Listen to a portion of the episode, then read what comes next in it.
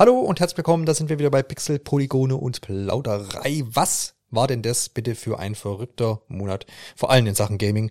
Unfassbar, mit welcher Schlagzahl die Neuigkeiten da auf uns hereingeprasselt sind. Wir versuchen heute mal in dieser Ausgabe so ein bisschen irgendwie aufzuräumen, ein bisschen durchzublicken. Haben uns natürlich wie immer so das Wichtigste, das Zentrale rausgepickt, auch wenn man das fast nicht kann in diesem Monat. Wir werden es äh, wir werden's gleich hören. Aber wir versuchen es auf jeden Fall. Wir werden natürlich über die größte Übernahme im Hause Microsoft sprechen gucken uns mal so ein bisschen an, was Sony da jetzt vielleicht drauf reagieren kann und wie sie vielleicht schon aktuell jetzt drauf reagiert haben und was überhaupt zur Hölle da denn alles los ist. Mit mir zusammen hier den Blick in die Hölle wagen. Alexander, grüß dich. Hi. er holte Luft und wollte auch noch irgendwas Diabolisches sagen, aber es ging nicht. Grüß dich, Martin. Willkommen in der Hölle. Sehr gut. Willkommen bei Safe Game.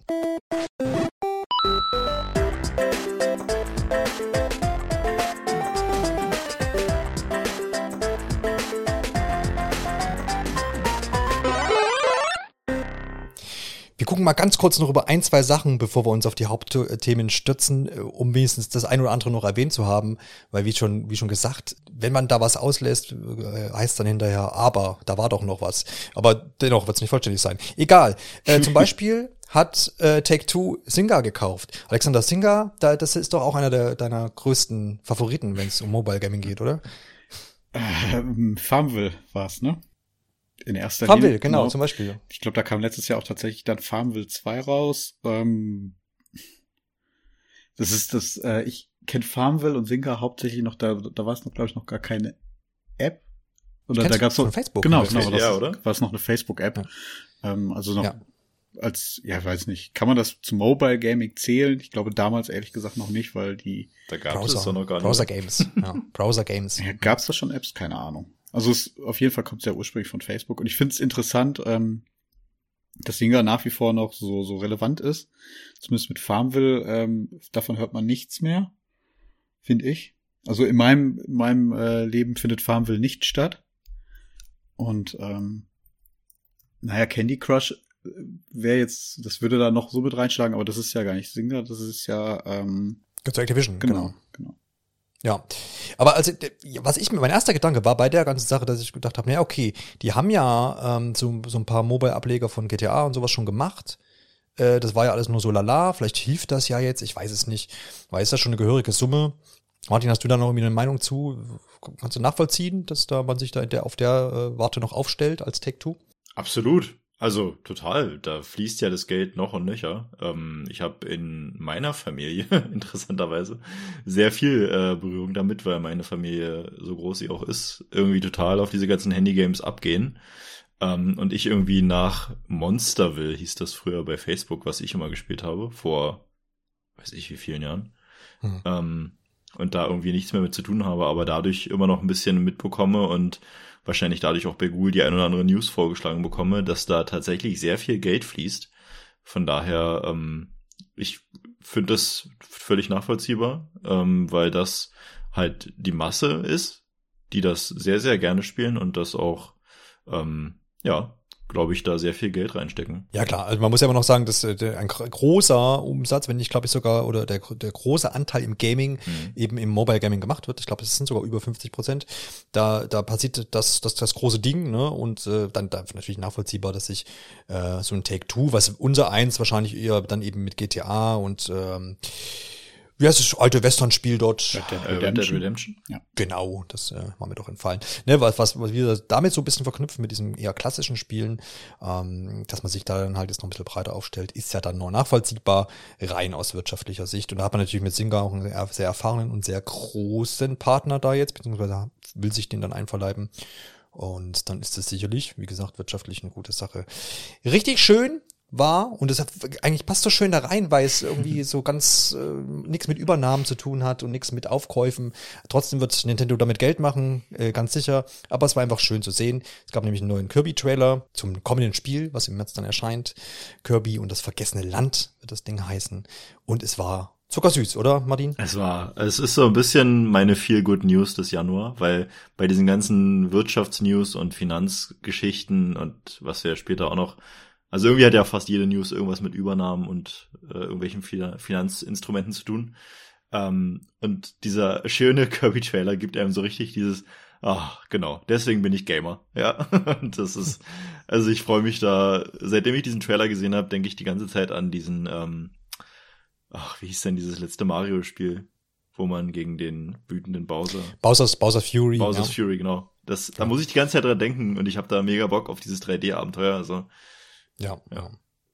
Absolut. Ich fand noch erwähnenswert, diese drei Star Wars Spiele, die EA, EA angekündigt hat, so auch relativ aus dem Nichts, wo man so fast schon gedacht hat, naja, EA macht dann vielleicht äh, eher nichts mehr mit Star Wars, aber da soll auf jeden Hast Fall das gedacht, ja schon ja?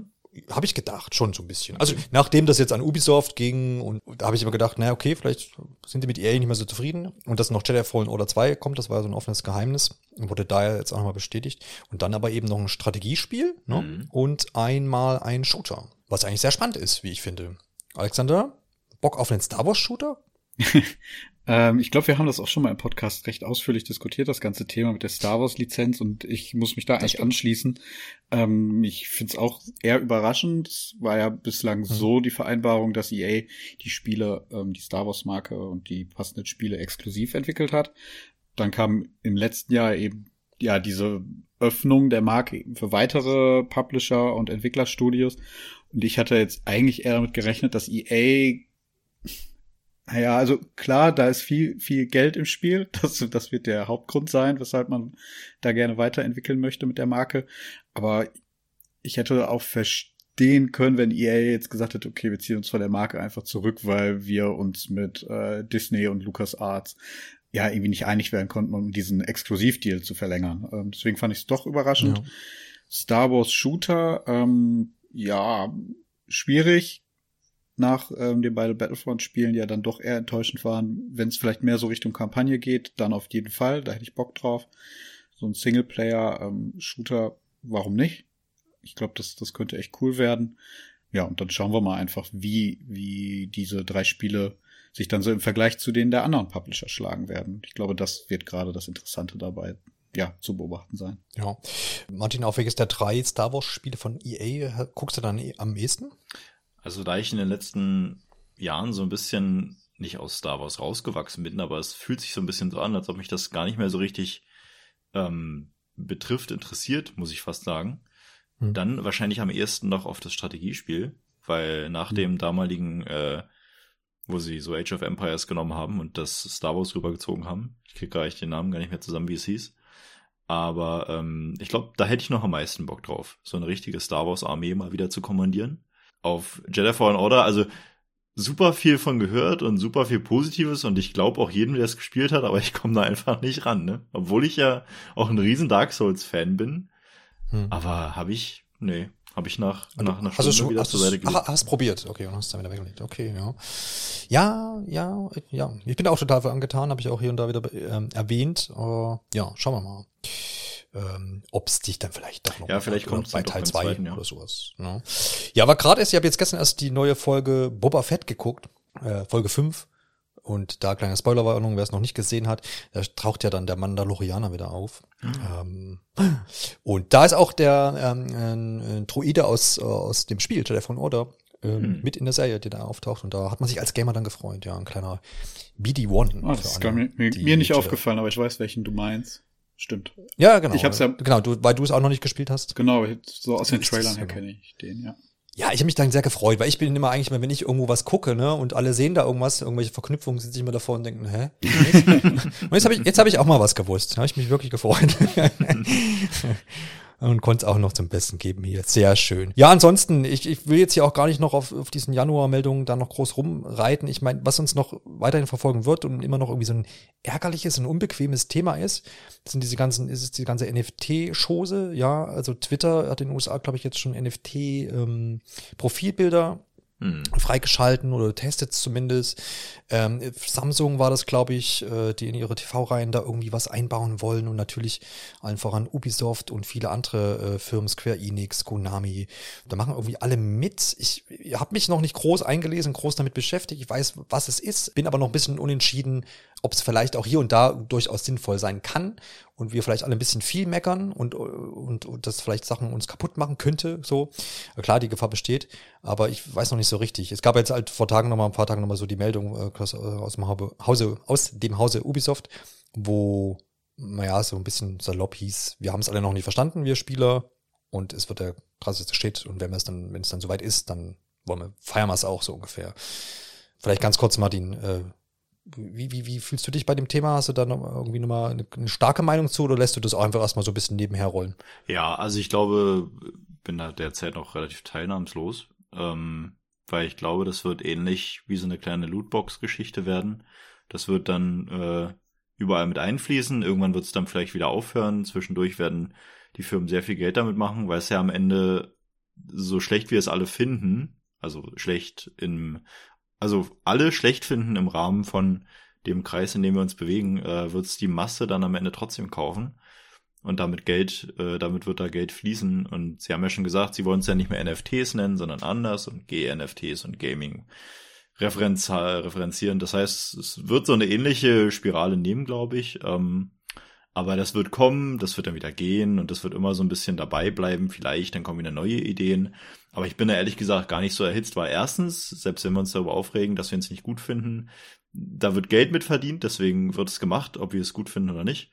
Ähm, und jeder, der es nicht nutzen möchte, muss es ja nicht tun. Also, ja. Ja, ich glaube auch, dass auf jeden Fall Markt, Markt dafür da ist. So, wenn man sich jetzt schon anguckt, was alles so an kosmetischen Inhalten verkauft wird, ja, wo, genau. es, wo Leute halt irgendwie sich irgendwie ihre Charaktere da irgendwie verschönern oder irgendwie die Waffen irgendwelche Dinger dran baumeln lassen und dafür Geld ausgeben. Wenn du das dann noch unique haben kannst quasi und das halt dann nur dein Anhänger ist, der halt dann nur so aussieht, wie du das hast und das einmalig auf der ganzen Welt ist und du den vielleicht dann noch weiterverkaufen kannst, mhm. wenn du mhm. keine Lust mehr hast, äh, ist kann mir schon vorstellen, dass das so ein bisschen Nährboden auf jeden Fall hat. Ähm, klar, ich möchte jetzt auch nicht meine, meine Singleplayer-Spiele davon versaut haben, so, das ist klar, aber ich denke auch, oder hoffe zumindest, dass ich das dann irgendwie so ein bisschen, bisschen einspielen wird. Was ja ehrlich gesagt ganz spannend wird, wenn ich da nochmal reinreiten darf, ähm, ist mhm. ja gerade, wenn es so um digitale Güter und deren Einmaligkeit geht, ähm, was mir dazu direkt einfiel, ist ja auch dieser ganze Markt an gebrauchten digitalen Spielen den ja, äh, also GameStop, klar, äh, physische gebrauchte Spiele, okay, aber seitdem war ja immer so ein bisschen, seitdem jetzt äh, in den letzten zwei Jahren so die digitalen Videospiele diesen krassen exponentiellen Anstieg haben in Verkaufszahlen, ähm, fragt man sich ja immer, okay, aber was mache ich denn mit gebrauchten Spielen, die ich nicht mehr spielen möchte? Gibt es da nicht auch einen Markt für? Und das ähm, sehe ich so ein bisschen positiv an dieser NFT-Geschichte, dass das auch diese Entwicklung mit vorantreibt ähm, einfach weil dann Güter, digitale Güter auch mehr Wert haben als, ja, die stauben halt jetzt in meiner Bibliothek vor sich her. Und dass es da auch Möglichkeiten gibt, das weiter zu veräußern, die wir uns vielleicht noch gar nicht vorstellen können. Weil mhm. klar, von dieser NFT-Geschichte kann man halten, was man möchte, aber was das dann, was Technologie und Entwicklung wieder für den ganzen Bereich bedeutet, kann ja auch sehr positiv sein. Also den Ansatz äh, von Martin finde ich spannend. Aktuell sehe ich das ehrlich gesagt auch noch nicht, in, sehe ich in solche Richtungen der Bewegung. Aktuell geht es tatsächlich eher das, was du gerade meintest, äh, Janis, ähm, kosmetische Gegenstände, ähm, die dann ja eine gewisse Einzigartigkeit haben und vor allem die man weiterverkaufen kann. Und beispielsweise bei äh, CSGO auf Steam geht es ja schon seit, ich weiß gar nicht, seit Ewigkeiten gibt es da diese Skins, die eine gewisse Drop Rate haben und dann auch über verschiedene Seiten weiterverkauft werden konnten. Und ähm, wenn das die Firmen richtig einsetzen, ist das vielleicht auf technischer Ebene ähm, ja ein Mechanismus, mit dem man ähm, ja diesen Markt vielleicht ein bisschen besser regulieren kann. Ähm, aber ich glaube, niemand macht sich aktuell irgendwie, ja, tut sich einen Gefallen, solche äh, Techniken mit, mit ähm, ja, NFT irgendwie zu betiteln. Ich glaube, da, da werden aber, ja, da wird man verschiedene Rebrandings irgendwie angehen in den vers äh, verschiedenen Firmen und die werden irgendwie versorgen, dafür, ja, versuchen zu sorgen, sich davon zu distanzieren. Aber auch ein bisschen das Gefühl, dass das, dass das so ein bisschen Misskommunikation jetzt ist oder also halt wie so ein Lauffeuer dann sich um, um sich gegriffen hat, ne? Und das ist, das vielleicht dann auch so Ubisoft so ein bisschen recht hat mit, wenn die sagen, na, wir haben es noch nicht ganz verstanden so, weil, weil natürlich da viel drauf rumgehackt wird gleich, ne? Und wie gesagt, deswegen bin ich jetzt so ein bisschen die Einstellung, boah, ich lassen wir das auf uns, auf uns mal zukommen, so, mal gucken, was passiert, was sie daraus machen. Und wie gesagt, ähm, ich gehe jetzt nicht davon aus, dass da jetzt ähm, ne, jedes Spiel damit vollgehauen wird und du nur noch äh, Fortschritt im Spiel hast, wenn du auch ja Geld ausgibst oder da irgendwelche äh, Items dann kaufst, die dann nur dir gehören. Also das da, das glaubt, so weit wird's nun nicht kommen. Ne? Und damit sind wir auch schon am Ende unserer, unseres kleinen kurzen Abrisses. Wie gesagt, da gab's noch viel mehr, aber das blenden wir jetzt aufgrund des Umfangs so einer Episode hier mal ein bisschen aus und stattdessen geht's zum großen Thema. Schauen wir mal auf Microsofts Einkaufsliste der letzten drei Jahre. Ninja Theory, Undead Labs, Playground Games, InXile, Obsidian, Double Fine und Bethesda. Dass Microsoft seine Einkaufstour munter fortsetzen würde, war kein Geheimnis. Dass man nun jedoch fast 70 Milliarden US-Dollar und somit das Zehnfache zum Bethesda-Deal für Activision Blizzard auf den Tisch legen würde, damit dürften die wenigsten gerechnet haben. Am 18. Januar 2022 gab Microsoft via Blog-Eintrag bekannt, dass Call of Duty, Warcraft, Candy Crush, Tony Hawk, Diablo, Overwatch, Spyro, Guitar Hero, Crash Bandicoot, StarCraft und so weiter und so millionenschwer in naher Zukunft unter Xbox-Flagge segeln sollen. Für die Gaming-Welt war das ein Schock. Bis der Deal endgültig in trockenen Tüchern ist, was spätestens bis 2023 im Juni der Fall sein soll, fungieren beide Unternehmen unabhängig voneinander. Genug Zeit also, um zu mutmaßen, wann Bobby Kotick endlich gehen muss, welche totgeglaubten Activision-Marken zurückkehren könnten und wie der Rest der Industrie damit umgehen wird. Und mit diesen Mutmaßungen fangen wir jetzt an. Puh, das war doch äh, ein halbwegs großer Schock, äh, als das vor ein paar Tagen aufploppte. Ich kann mich noch ganz gut erinnern, äh, als es bei uns so in der internen Kommunikation irgendwo aufgetaucht ist. Da habe ich, glaube ich, zuerst gesehen und dann irgendwie Twitter gestürmt. Und mein Gott, äh, Microsoft kauft Activision Blizzard. Was waren denn eure ersten Reaktionen so, Alexander? Hast du, in welchem Umfeld hast du das mitbekommen? Hast du irgendwas fallen lassen? Oder hast du gesagt, ach, guck, jetzt ist der nächste dran? Ähm, ich glaube, es war bei mir ähnlich, dass das auch einfach eine Nachricht in Slack war. Ja. Ja, und wie du dann, klar, dann stürmt man irgendwie auf die einschlägigen Seiten los und äh, versucht sich da alle Infos irgendwie zusammenzukrallen. Ich glaube, ich habe sogar noch ein bisschen eher mitbekommen als du, weil das war zuerst ähm, mhm. ja, ein Tweet von dem hier auch oft erwähnten Jason Schreier von der äh, vom Wall Street Journal, der mit solchen Informationen immer ja sehr gut versorgt wird und der hat das irgendwie als Gerücht, glaube ich, veröffentlicht. Und äh, drei Minuten später, interessanterweise, kam dann aber schon die offizielle Bekanntgabe von Microsoft. Ähm, das das äh, war eine sehr, sehr schnelle Entwicklung in dem Fall. Ähm, wahrscheinlich hat er das wirklich nur ja kurz vorab irgendwie dann auch zugespielt bekommen, diese Infos. Mhm. Ähm, ja, und dann hat sich das alles sehr, sehr schnell überschlagen. Ja, absolut. Martin, wo hat's dich erwischt oder ist das was, wo, wo du sagst, na ja, das, du nimmst die Schlagzeile wahr und dann guckst du mal vielleicht am Abend nochmal rein, was da so los war oder geht's dir dann eher auch wie uns, wo man dann doch mal kurz länger am Handy bleibt? Weil es war ja irgendwie tagsüber, meine ich, irgendwie kurz früher Nachmittag oder so. Ja, genau. Es war ähm, in, einer, in einer kurzen Arbeitspause, dass ich dachte, ah, jetzt muss ich mal kurz meinen Kopf abschalten und schau mal, was bei uns im Slack so abgeht. Und dann hat mich die Nachricht dann doch äh, relativ krass überrascht. Nicht schockiert würde ich jetzt gar nicht sagen, aber überrascht. Ähm, weil ich so dachte, also das ist ja schon die beiden Namen ähm, in einem Zusammenhang zu lesen und dann mit der eine kauft den anderen, hat mich dann doch schon äh, Wahnsinn, äh, ganz schön, ganz schön überrascht und übertölpelt und ich dachte so, okay, was wird das denn jetzt? Und der erste Gedanke oder der zweite dann war es schon, ah, vielleicht war es ein Fehler mit der Playstation. ähm, äh, aber also äh, dann ein paar Minuten später habe ich so gedacht, naja, zum Glück, ich habe ja einen PC, alles gut. Ähm, aber das war, das ist schon, wo man, wo man wirklich nach, nach den ganzen News jetzt sich irgendwann fragt, Mensch, vielleicht ist Xbox und der Kauf einer Xbox doch eine bessere Idee, als ich es am Anfang der neuen Generation äh, noch wahrhaben wollte. Es hat sich ja wirklich so entwickelt. Äh, ich erinnere mich ja noch an die ganzen Gespräche und die erste Reaktion war wirklich so Wahnsinn, wie die sich entwickelt haben. Also wie, wie so ein kleines Kind, wo man sagt, oh, der ist aber groß geworden. Und jetzt äh, irgendwie sich so sagt, Mensch, da ist aber jemand ganz schön groß geworden. Also man, man hat ja eigentlich erwartet, irgendwas, dass die nächste Übernahme kommt. Man hat ja auch bei, bei Microsoft, da ist er ja auch hausieren gegangen mit und war da ja auch offen. Man hat Phil Spencer, Head of Gaming bei Microsoft jetzt mittlerweile, ähm, hat ja auch immer da kein Blatt von den Mund genommen, hat gesagt, wir, wir gucken uns weiter um und kann hier und da mal was passieren. Aber ich glaube, keiner hätte mit Activision halt ge ge gerechnet. Da waren immer ganz andere Namen im Spiel, viel kleinere Sachen. Es war Sega, äh, hat man immer mal hier und da gehört. Einfach, einfach eine Nummer kleiner so ein bisschen, ne? Weil man war ja damals schon bei Bethesda, das waren ja, glaube ich, äh, so knapp sieben Millionen, äh, Milliarden, Entschuldigung. Und jetzt halt irgendwie das Zehnfache mit 69, Quetsch äh, Milliarden oder fast 70, können wir schon ruhig aufrunden. Das ist ja dann schon mal nochmal eine andere Nummer und deswegen, also Activision hätte ich da irgendwie, also ich nie gemutmaßt, oder irgendwie gar nicht. Aber vielleicht werden wir heute so ein bisschen erarbeiten, vielleicht hat's jetzt so hin, im Nachhinein, vielleicht kann man sagen, ah ja doch, guck mal, ähm, äh, vielleicht macht das ja, also warum es vielleicht auch Sinn macht, jetzt gerade auch Activision ähm, sich dann einzuverleiben. Man kann nämlich da an der Stelle vielleicht auch gleich mal gleich, gleich mal einhaken, drüber sprechen. Wir wissen ja, im vergangenen Jahr äh, haben wir auch oft drüber gesprochen, in der letzten Safe Game Ausgabe auch, dass der Activision mit, mit seinen Machenschaften rund um Bobby Kotick und vielen anderen, die da auch angestellt sind, einfach schlechte Arbeitsverhältnisse, ähm, sexueller Missbrauch und Belästigung und dergleichen, dass all das da irgendwie mit vorkommt und vorgekommen ist und dass das Unternehmen einfach in einem sehr schlechten Licht jetzt da äh, stand oder immer noch steht.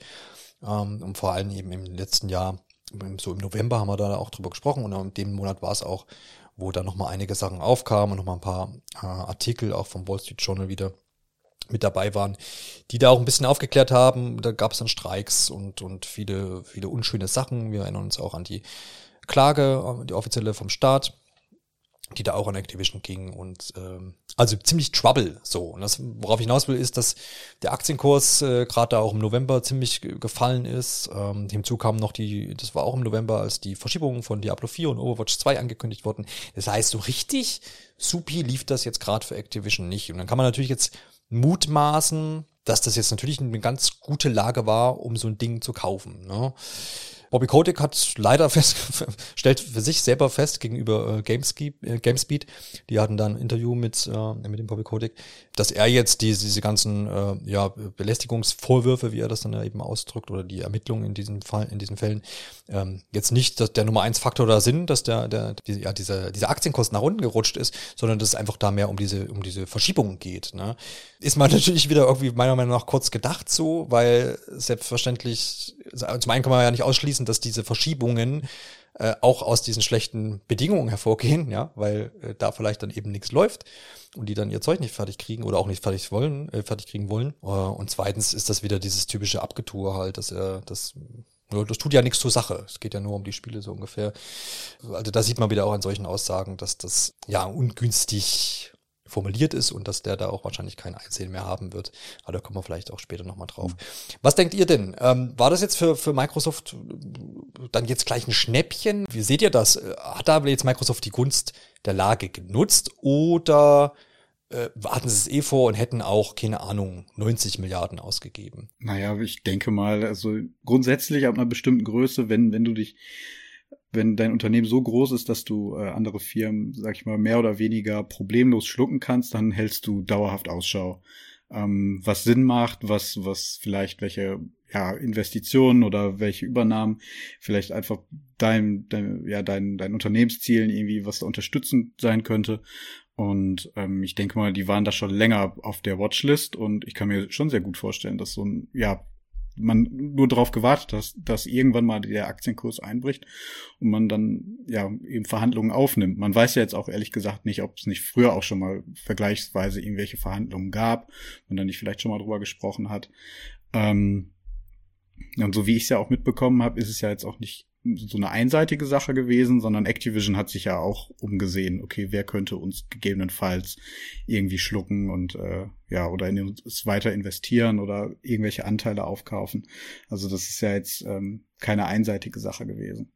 Ja, das auf jeden Fall. Also klar, das kann, das kann man sagen. Martin, hast du einen Gedanken dazu? Ist das, ich habe auch hier und da gelesen, dass mh, hm, naja, man könnte ja auch, man könnte ja auch erwähnen, wenn man gerade noch so ein bisschen guckt, auch in den November mit rein voriges Jahr, wo dann eben das alles ans Licht kam und dann erst Sony hat, glaube ich, ein Statement abgegeben, dass man die Zusammenarbeit mit Activision da, dass man das so genau im Auge hat und hat das auch Xbox-Chef äh, Spencer dann wieder geäußert, äh, dass man seine Beziehung zu Activision ähm, quasi überdenkt, ich glaube, so hat er es formuliert, mhm.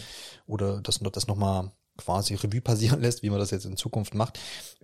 Steckt da vielleicht auch, steckt da auch ein bisschen Kalkül dahinter? Vielleicht die, also klar, er kann jetzt, er hätte ja jetzt auch in dem, in dem da die Aussage treffen können im November, ja, finde ich aber blöd, die distanzieren sich jetzt komplett davon. Dann wäre der Aktienmarkt noch, oder wäre die Aktie wahrscheinlich noch runter, mehr gerutscht, er hätte es vielleicht noch billiger einkaufen können. oder wie, wie ist deine, deine Einschätzung? Ist das alles geplant gewesen oder ist das wirklich so ein, so ein, huch, guck mal, jetzt schlag mal zu? Ich glaube, es liegt irgendwo dazwischen. Also ich glaube mhm. nicht, dass das wirklich so, hey, wir gucken mal, wie die sich entwickeln und oh, das ist jetzt aber eine gute Gelegenheit, jetzt kaufen wir die. Ähm, ich glaube durchaus, dass es da schon viele, viele Gespräche vorher gab. Und ähm, klar hätte er dann sagen können, wir distanzieren uns jetzt vollkommen damit, hätte am Ende weniger Geld wahrscheinlich bezahlt auf dem Markt, ähm, hätte sich aber selbst gleichzeitig auch ein bisschen, ein bisschen, ist ja ein bisschen rufschädigend fast schon, wenn man sowas aussagt und dann später rauskommt, weil das so offensichtlich dann gewesen wäre, wenn jetzt rauskommen wäre, dass sie sie dann kaufen, obwohl er vor einem nicht mal halben Jahr noch gesagt hat, naja, distanziert sich jetzt auf jeden Fall vollkommen davon. Das macht er ähm, in der Unternehmenswelt auch kein gutes Licht auf dich als Chef. Ähm, deswegen ist die Reaktion mit dem Überdenken und wir äußern, äh, wir äußern uns zwar, aber wir sagen jetzt nicht gleich hopp oder top. Das ist eigentlich schon die clevere Wahl gewesen, weil gleichzeitig hat das natürlich trotzdem die Aktie ein bisschen gedrückt. Ähm, und er hat halt trotzdem professionelles Bild gewahrt und deswegen wird das jetzt auch nicht so komplett durch den Kakao gezogen, als hätte er gesagt, nee, wir distanzieren uns jetzt komplett von den, oh, jetzt kaufen wir die. Ähm, das ist einfach äh, sehr, sehr geschicktes Management, was sie da gemacht haben. Und ähm, da werden mit Sicherheit schon viele Gespräche geführt worden sein, wie Alex ja schon sagte auch, dass die sich ja auch umgeguckt haben vorher, das war ja auch schon bekannt. Ähm, oder nicht war bekannt, sondern ist dann rausgekommen so. ja, ich wollte einhaken, weil das Wall Street Journal auch da gesagt hat, dass die Gespräche im November 21 eben angefangen haben und es war war halt der Zeitpunkt, den ich eben beschrieben habe, mit den äh, Verschiebungen und gleichzeitig nochmal mit dem Artikel auch vom Wall Street Journal, der dann nochmal aufgeklärt hat, was für äh, schlechte Lage da quasi herrscht mhm. im Unternehmen. Mhm. Und dann fingen, fingen diese Gespräche ja auch an. Ich meine, das ist natürlich schon dann auch vielleicht so ein Ausweg, den dann vielleicht, der dann vielleicht auch äh, Bobby Kotick ganz gut gefallen hat, sozusagen. Okay, jetzt dann kommt dann hier Microsoft und sagt, äh, und dann äh, großen Geldkoffer mit und sagt, so, ähm, wie sieht's denn aus, Bobby? Äh, wollen, wir das, wollen wir das da irgendwie jetzt lösen und, und wir kaufen den Laden? Und ich meine, für ihn wird's ja jetzt rein finanziell super ausgehen. Da kann man, das muss man ja, muss man leider so sagen, ne? das ist, das ist so. Ähm, Vertrag ist da noch bis äh, 2023 offiziell. Und ich fand es schön, wie es, äh, wie das formuliert wurde. Und da sind wir auch wieder bei Phil Spencer, also gab ja dann auch, wie gesagt, was Alex vorhin gesagt hat, diesen offiziellen Blog-Eintrag auf Xbox Wire. Und da hat er sich zu Wort gemeldet und ich glaube, war einer der letzten Sätze, wo er dann, wo es dann geschrieben wird, äh, dass die Geschäfte quasi äh, noch weiterhin ähm, ganz normal verlaufen. Also heißt, die beiden Unternehmen agieren für sich. Der Kauf ist nicht abgeschlossen, das muss ja auch alles noch abgewickelt werden und soll aber bis zum Ende des Geschäftsjahres dann äh, erfolgt sein. Das wäre dann im Juni 2023 und dann eben einer der letzten Sätze ist es, glaube ich, dass danach dann alle bei Activision an ihn Bericht erstatten. Ne? Und da kann man dann viel rein interpretieren, weil alle bei Activision natürlich im Moment Bericht erstatten an Bobby Kotick als äh, obersten Geschäftsführer da. Das scheint sich dann zu ändern. Es, auch da ist es so, da war dann relativ die Berichterstattung auch relativ holprig. Da war auch am Anfang so, oh, der wird noch nicht sofort rausgeschmissen, was ist da los? Und dann hat sich das aber so ein bisschen gelegt mit, und haben dann auch viele in das, was ich gerade zitiert habe, rein interpretiert, dass er dann halt vor die Tür gesetzt wird oder er dann sowieso geht oder wie auch immer. Die Frage ist halt, ne, geht er dann oder wird er gegangen? Kommen bis dahin noch weitere Skandale auf? Das äh, wäre auch noch so ein Faktor, den man, den man besprechen kann.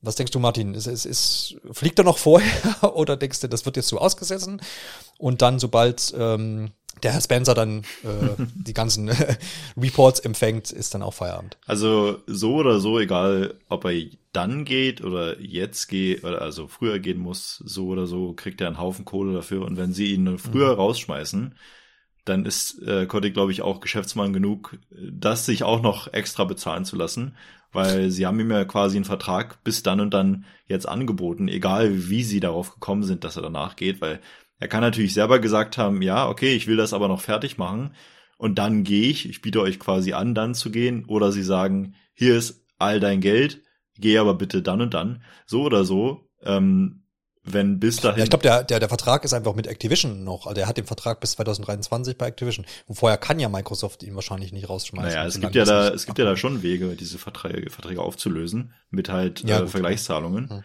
Ähm, hm. Die Sache ist, diese Zahlung wird dann halt eben nur noch höher, wenn jetzt wirklich gesagt wird, also das Ansehen ist so äh, äh so dahin, wenn wir dich jetzt noch behalten, dann ist er aber am Ende immer noch so, ja gut, das könnt ihr ja machen, aber vertraglich habe ich das und das. Das heißt, ihr müsst hm, hm, hm, noch dazu bezahlen quasi. Ähm, das, also das einfach nach den Berichten, die ich bisher gelesen habe, würde das halt zu dem Verhalten passen. Klar. Sonst, ja, sonst hätte das ja schon alles ganz andere Züge angenommen, sein, sein Verhalten und die ganze Geschichte mit ihm. Sondern er ist halt einfach auf sein eigenes Wohl bedacht und das wird sich auch bis zum Ende dieses Vertrages so oder so nicht ändern. Hm. Ich finde halt einen interessanten Fakt, äh, den ich jetzt gerade schon angerissen habe. Jetzt kann es ja sein, all die Angestellten wissen jetzt Bescheid, Microsoft kommt, so relativ sicher.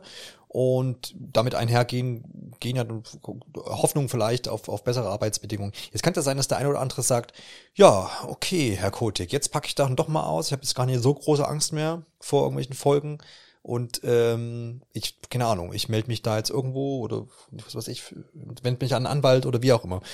Ähm, das heißt, wenn da jetzt noch was aufkommen würde irgendwo, weil irgendwelche Mitarbeiter sagen, Moment, jetzt, jetzt mache ich doch mal meinen mein Maul auf, sprichwörtlich gesagt, kann es ja sein, dass da noch zu größeren Skandalen kommt. Wer weiß, was da noch irgendwo begraben liegt. Ja.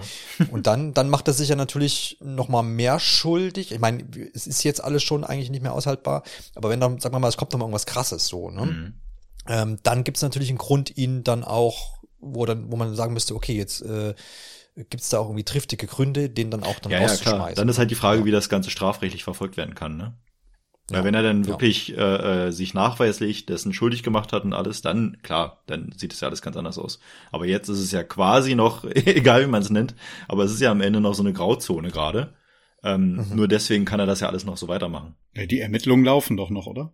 Ja, ja. War halt so ein Gedanke, wenn da noch jetzt irgendwie was aufkommt, was passiert und dann, ne? Mhm. dann ist ja auch, dann ist ja auch so, eine, wo ich sage, naja, dann kann jetzt halt auch Xbox oder Microsoft ähm, in dem Fall dann auch nicht dann sich hinstellen, so, ja, naja, mhm, nee, wir warten klar. bis Juni nächstes Jahr, ne?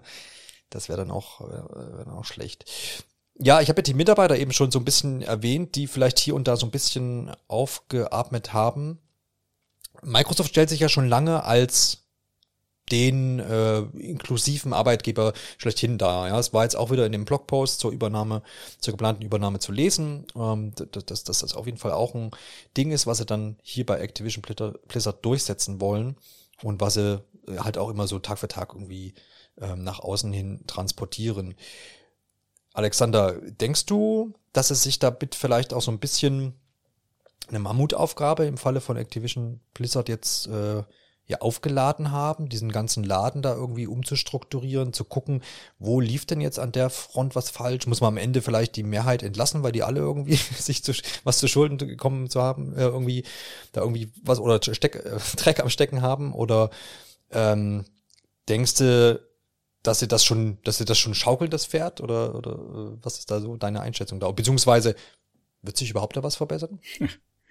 ähm naja, also bei der Berichterstattung war das ja auch ein großes Thema. Ich würde so fast sagen, von den Artikeln, die man so dann als Einordnung da gelesen hat, waren tatsächlich immer so gefühlt ähm, die Hälfte hat sich damit beschäftigt, was sich jetzt Microsoft da für eine Verantwortung im Endeffekt eingekauft hat. Also es ist nicht nur auf der einen Seite die Bedeutung jetzt für den Gaming-Markt und äh, die Franchises, die da hinter diesem Kauf jetzt dahinter stecken, sondern eben auch auf der anderen Seite das Thema, was wir hier gerade diskutieren.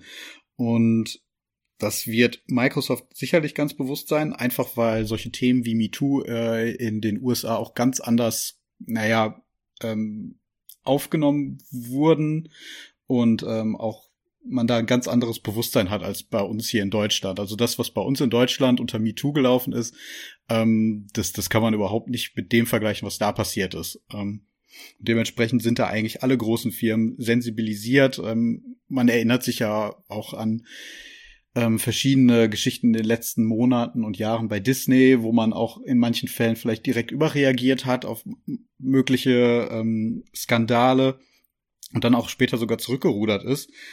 ähm, weil man sich einfach wahnsinnig unsicher ist und als großer Konzern auch Angst hat, da Fehler zu begehen. Dementsprechend wird Microsoft das auf jeden Fall bewusst sein, dass sie da jetzt auf jeden Fall irgendwas machen müssen. Die Frage ist, ähm, wie öffentlich wirksam man das jetzt so angehen wird. Ich glaube nicht, dass man jetzt da über jede Personalie irgendwie informiert wird, die man da ähm, ja irgendwie durchboxen wird. Ähm, ich finde es halt ich, ja, ich könnte mir beispielsweise vorstellen, dass man vieles auch einfach dadurch löst, dass man die internen Firmenstrukturen auch einfach aufbricht. Also, dass alle vielleicht einfach auch einzelne Bestandteile aus Activision Blizzard eben herauszieht und die vielleicht eigenständiger irgendwie aufstellt und ähm, ohnehin dadurch, dass es ja eben diese neue Kommunikationsstruktur eben an äh, Phil Spencer geben wird, der jetzt als Head of Xbox ja quasi von allen Studios äh, unterhalb eben Bericht erhält, ist es, glaube ich, unausweichlich, dass man ja diesen, diesen riesigen, ähm, diese riesige Firma Activision Blizzard irgendwie neu strukturieren wird. Und ich kann mir vorstellen, dass sich dadurch auch schon viel ergeben wird. Ähm, ich meine, Phil Spencer macht das Ganze ja auch nicht alleine. Ähm, der hat ja auch viele Kollegen und Kolleginnen und ähm, ich denke, die werden da auch ja irgendwie mit eingegliedert eben in, die, in Activision Blizzard und ähm, ich denke, dass da auch ganz viele andere Leute ähm, nicht nur Bobby Kotick, zukünftig an ja andere Vorgesetzte zu berichten haben.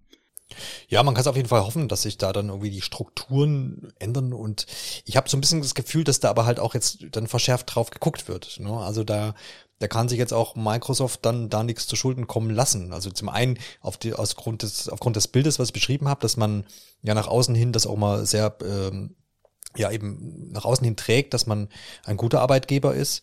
Ähm, und zum anderen Grund natürlich, weil Activision diese Probleme ja jetzt ähm, die vergangenen Monate hat, äh, hatte und jetzt auch noch hat. Das heißt, da wird schon genau hingesehen, glaube ich, was dann, was dann da passiert. Und also das ist eben die Frage, was du jetzt angeschnitten hast, ob das dann hier und da vielleicht nicht wirklich auch nach außen trägt, ja. um eben gerade dieses Bild auch aufrechtzuerhalten. Ne? Wenn ich da auch weiter drüber nachdenke, ähm, ich meine, es ist ja jetzt auch nicht im Interesse, da irgendeine Hexenjagd zu veranstalten und jetzt plötzlich zu sagen, nee, äh, als Konsequenz ähm, entlassen wir Person X, Y und Z. Ähm, in den wenigsten Fällen kennt man da ja auch irgendwelche Namen bei diesem ganzen mhm. Activision mhm. Blizzard ähm, äh, Skandal, nenne ich es jetzt einfach. Ähm, ja. Und tatsächlich vorneweg ist halt Bobby Kotick als, ja, letzte oder höchste verantwortliche Instanz für alles, was schiefgelaufen ist. Und ich denke, wenn man ihn entfernt, dann ist das eigentlich Öffentlichkeits, also was die Wirksamkeit auf die Öffentlichkeit angeht, eigentlich schon genug. Ja, ja, absolut. Ich finde noch interessant, äh, man hat innerhalb des Blog-Postings da, und das geht auch nochmal so ein bisschen in Richtung, die du angesprochen hast, die neue Strukturen und dergleichen, das äh, Gaming Leadership Team vorgestellt so wie es da so schön genannt wird von Microsoft Gaming, was übrigens jetzt so der große äh, Begriff sein soll anscheinend. Ähm, denn Phil Spencer ist CEO of Microsoft Gaming und da drunter sind ganz, ganz, ein ganz bunt gemischter Haufen und vor allem viele Frauen, was, äh, was ja auch nicht, wenn man in Richtung Activision Blizzard guckt und mal da auf die Unternehmenswebseite schaut und da mal in die, in die Managementstrukturen reinguckt, da äh, sieht das umgedreht aus, sozusagen. Äh, es ist sogar die Mehrheit an Frauen, mhm. wenn ich mir das jetzt hier gerade betrachte. Ich habe auch gerade ja, gezählt. Genau, absolut. Ja, ja, absolut, ja. Und äh, auch verschiedensten Alters und Ethni Ethnien. Also, das ist echt ein bunt gemischter Haufen und das macht natürlich auf jeden Fall was her. Und man muss schon sagen, also das, das hört man ja vielleicht auch so ein bisschen raus, sie machen das auch gut. Ne? Ähm, man hofft dann immer so ein bisschen, dass äh, ich habe keine, keinen Kontakt mit dem, mit dem Arbeitgeber Microsoft und, und die hatten in den, in, in den vergangenen Jahren sicherlich hier das ein oder andere Problemchen auch. Aber ähm, sie machen das schon gut, dass sie es ähm, gut vermarkten, auch dieses Thema, ja, wo man sagt, äh, ich bin ein guter Arbeitgeber und dann, dann hofft man halt auch, dass das auch wirklich so ist. Ne? Und ich habe da so ein bisschen, jetzt nicht gleich Vertrauen, aber ich habe ein gutes Gefühl dabei, dass sie das auf jeden Fall ähm, ähm, so durchziehen wollen und dass sie dann auch da einfach ein guter Arbeitgeber sind und der, der auch hier und da vielleicht noch besser werden muss. So klar, da ist da niemand wahrscheinlich perfekt. Ist ja auch nicht mal ganz einfach, weil du ja Menschen einstellst und dich da zwar was vorschreiben kannst, aber wie das dann umgesetzt wird, das muss man natürlich dann auch noch ein bisschen kontrollieren. Aber zumindest, das ist, was ich, was ich noch so ein bisschen durch Twitter quer gelesen habe. Da haben sich natürlich dann auch hier und da ein paar Entwickler äh, aus verschiedenen Teams von Activision Blizzard gemeldet und da war schon dann hier und da mal so ein, so ein leichtes Aufatmen dann doch zu, zu hören. Ne? Ähm, klar, weil Activision natürlich auch mit all der Berichterstattung der negativen das Unternehmen an sich natürlich auch schlecht darstellt und zukünftige potenzielle Menschen, die eventuell da arbeiten wollen, dann abschreckt und Leute, die da sind, ähm, vielleicht dann zum, zum, zum Gehen bringt. Ne? Also zumindest was jetzt äh, die oberen ähm, oder führenden Entwickler oder sowas angeht, die sich da vielleicht dann auch aussuchen können, ja, dann gehe ich halt dort und gehe zu einem anderen Team. Andere Seite ist natürlich alles, was jetzt vielleicht äh, QA-Tester oder sowas ist. Ja, da, die, die können sich vielleicht nicht ganz aussuchen. Wo wir gerade bei den QA-Testern sind, die QA sitzt bei äh, Activision Blizzard zum Beispiel bei Raven Software und die waren ja in den vergangenen Monaten äh, oft auf der Straße und haben da gegen die Bedingungen gestreikt oder beziehungsweise für bessere Arbeitsbedingungen gestreikt und die haben sich jetzt angeschlossen der Communication Workers of America und eine kleine ja, Gewerkschaft gegründet, nämlich Game Workers Alliance. Das waren glaube ich jetzt 34 Mitarbeiter aber wenn man da mal ein bisschen guckt bei Raven und auf die Website von der Communication Workers of America, ist es so, dass die Mehrheit, ich glaube 70 Prozent war es von Raven Software, die da hinter diesen Forderungen auf jeden Fall dahinter stehen und eben jetzt äh, diese Gewerkschaft mit 34 Leuten gegründet haben. Die Reaktion von Activision Blizzard war nicht überraschend. Sie lehnen nämlich dieses Bündnis quasi ab und akzeptieren dieses ganze Ding jetzt erstmal nicht und sagen da aber auch, dass sie das anders lösen möchten, so salopp gesagt. Sie möchten da einfach äh, ja im Management quasi das anpassen und wollen dann auf anderen Ebenen quasi mit den äh, Mitarbeitern kommunizieren und da eben dann Verbesserungen schaffen, ohne dass es jetzt nötig wird, irgendwie, dass die sich da jetzt in eine Gewerkschaft verbünden. Man muss aber da auch ein bisschen dazu sagen, Gewerkschaft ist da in Amerika nicht das gleiche wie hier in Deutschland. Ist eher so ein bisschen, in dem Fall vor allem jetzt so ein bisschen wie ein Betriebsrat eher anzusehen. Das heißt, dass man sich da einfach ein bisschen ja, verbündet, um dann auch Interessen eventuell durchsetzen zu können oder halt auch Missstände nochmal anzeigen zu können. Prinzipiell ist ja das Thema Gewerkschaft in den USA sowieso seltsam. Es gibt da auch noch ein, ein ganz ähm, seltsam ist gut, schönes, ja. schönes Statement äh, in, in dem Zusammenhang. Es äh, war jetzt auch die Tage irgendwie mit veröffentlicht, vor, auch wieder von Phil Spencer, der auch gefragt wurde, wo er so zu Gewerkschaften äh, stößt und ähm, ich glaube so, dass der, der O-Ton war, er ist jetzt 30 Jahre irgendwie bei Microsoft oder wie viel und das war, war noch kein Thema so. so. äh, ja, ich, mir fällt es auch mal schwer, das einzuschätzen, weil das halt wirklich so eine ganz, ganz andere Lage ist. Hier, hierzulande sagt man natürlich, ja, Gewerkschaft super, ne? Und äh, da hast du jemanden, der dich vertritt und äh, so deine Interessen irgendwo durchboxt und so. Ist ja auch häufig so, ganz einfach, ne? Und da kann man natürlich auch aktiv sein oder man ist halt einfach mit dabei und hofft dann, dass dann die, die, die Interessen dementsprechend vertreten sind. Und äh, mir fällt das schwer. Ich habe nicht viele, nicht viele Berührungspunkte mit den USA und mit dem System dort. Aber man hört es ja immer wieder, dass es da einfach, ja, dass das einfach eigentlich nicht so ein Thema ist. Bei Amazon gab es da ja auch Versuche, äh, wo dann so Wahlen boykottiert wurden von Amazon selber, die irgendwelche Briefkästen umgehangen, wo die, die, die diese Zettel eingeworfen hätten können und sowas. Also die abstrusesten Dinge, wo ich mir immer frage, wovor haben die denn Angst? So, wo hierzulande sagst du, ja, okay, also es ist halt die Arbeitnehmervertretung, und äh, gut ist. Aber in den USA ist, äh, kommt mir vor, als weiß nicht, was, was ist da los, Martin? Hast du da irgendwie vertieften Einblick oder irgendein, irgendwie ein Bild, was nee, du auch nicht. Kannst? Also ich habe da auch viel, viel Verrücktes von gehört. Ähm, aber warum die das jetzt, ich glaube, das ist halt einfach, das kann man sich wahrscheinlich sowieso nicht vorstellen, wenn man das nicht direkt miterlebt hat, so. Und wenn man den Vergleich jetzt nicht so kennt, ist es wahrscheinlich noch schwieriger für uns. Äh, ich befürchte einfach, dass es ganz viel mit diesem persönlichen Freiheitsrecht in Amerika zu tun hat. Dass man einfach dieses, dieses grundsätzliche, ich will mir nichts von jemandem sagen lassen, ähm, ist das wahrscheinlich eine der, der Ebenen, ähm, die damit reinspielt. Aber ob das jetzt wirklich so ist, weil dort dann die Gewerkschaften mehr zu sagen hätten, kann ich mir nicht vorstellen, auch wenn ich es nicht weiß. Ähm, das ist nur eine Vermutung, dass das damit so ein bisschen zusammenhängt, aber erklären kann ich es mir auch nicht. Alexander, bist du der Experte für Gewerkschaften in den USA? nee, bei weitem nicht. Ähm, aber daher zieht man das Beispiel Amazon heran. Ähm, es geht im Endeffekt nur darum, ähm, man müsste seinen Mitarbeitern halt, ja, faire Arbeitsbedingungen und ein gewissen, gewisses Mindesteinkommen vermutlich äh, bieten. Und am Schluss geht's halt einfach nur um Geld. So einfach ist es, glaube ich. Ja, ja, ja, klar, das ist zumindest auf jeden Fall so runtergebrochen, sicherlich, sicherlich, äh, sicherlich richtig und ähm, ja. Man muss gar nicht immer für alles ein Experte sein. Also. Nein, wahrscheinlich nicht. Ja. Man kann auch die Sachen einfach einfach beschreiben, das stimmt. Aber es ist zumindest von daher interessant, dass da ja jetzt ähm, diese Gründung einfach jetzt stattgefunden hat. Das ist halt im Gaming-Bereich jetzt ähm, einzigartig. Und die Frage ist, ob sich daraus jetzt mehr entwickeln wird und ob vielleicht auch Phil Spencer sich dann äh, im, im Namen von Microsoft ähm, dann vielleicht auch damit beschäftigen muss einfach. Das ist vielleicht, vielleicht wird das ja ein großes Ding jetzt demnächst mal. Weiß man ja nicht. Vielleicht ändert sich ja, da ändern sich ja die Systeme. Es ist ja schön, wenn es da irgendwie einen Wandel gibt. Und wenn natürlich Arbeitnehmer da mehr Rechte kriegen, beziehungsweise irgendwie ein Sprachrohr haben, in welcher Form das immer, dann äh, auch immer das dann ist so, ähm, dann kann das ja nur, kann das ja nur gut sein. Ein Punkt, den wir noch aufmachen können, ist so dieses, man muss ja eigentlich ein bisschen vorsichtig sein. Ne? Man, oft liest man, Microsoft hat Activision Blizzard gekauft und äh, so ist das Ding. Aber man muss ja, wenn man es korrekt sagt, ähm, das so ausdrücken, dass Microsoft ein Angebot gemacht hat zum Kauf über besagte Summe und dass dieser Deal eben jetzt noch ähm, ja durchgeboxt werden muss, muss abgesegnet werden hier und dort und deswegen ja auch diese diese diese Übergangszeit bis Juni 2023. Ich glaube, bei Bethesda, wie lange hat's da gedauert? Ich glaube, das war damals irgendwann im Herbst, diese Ankündigung.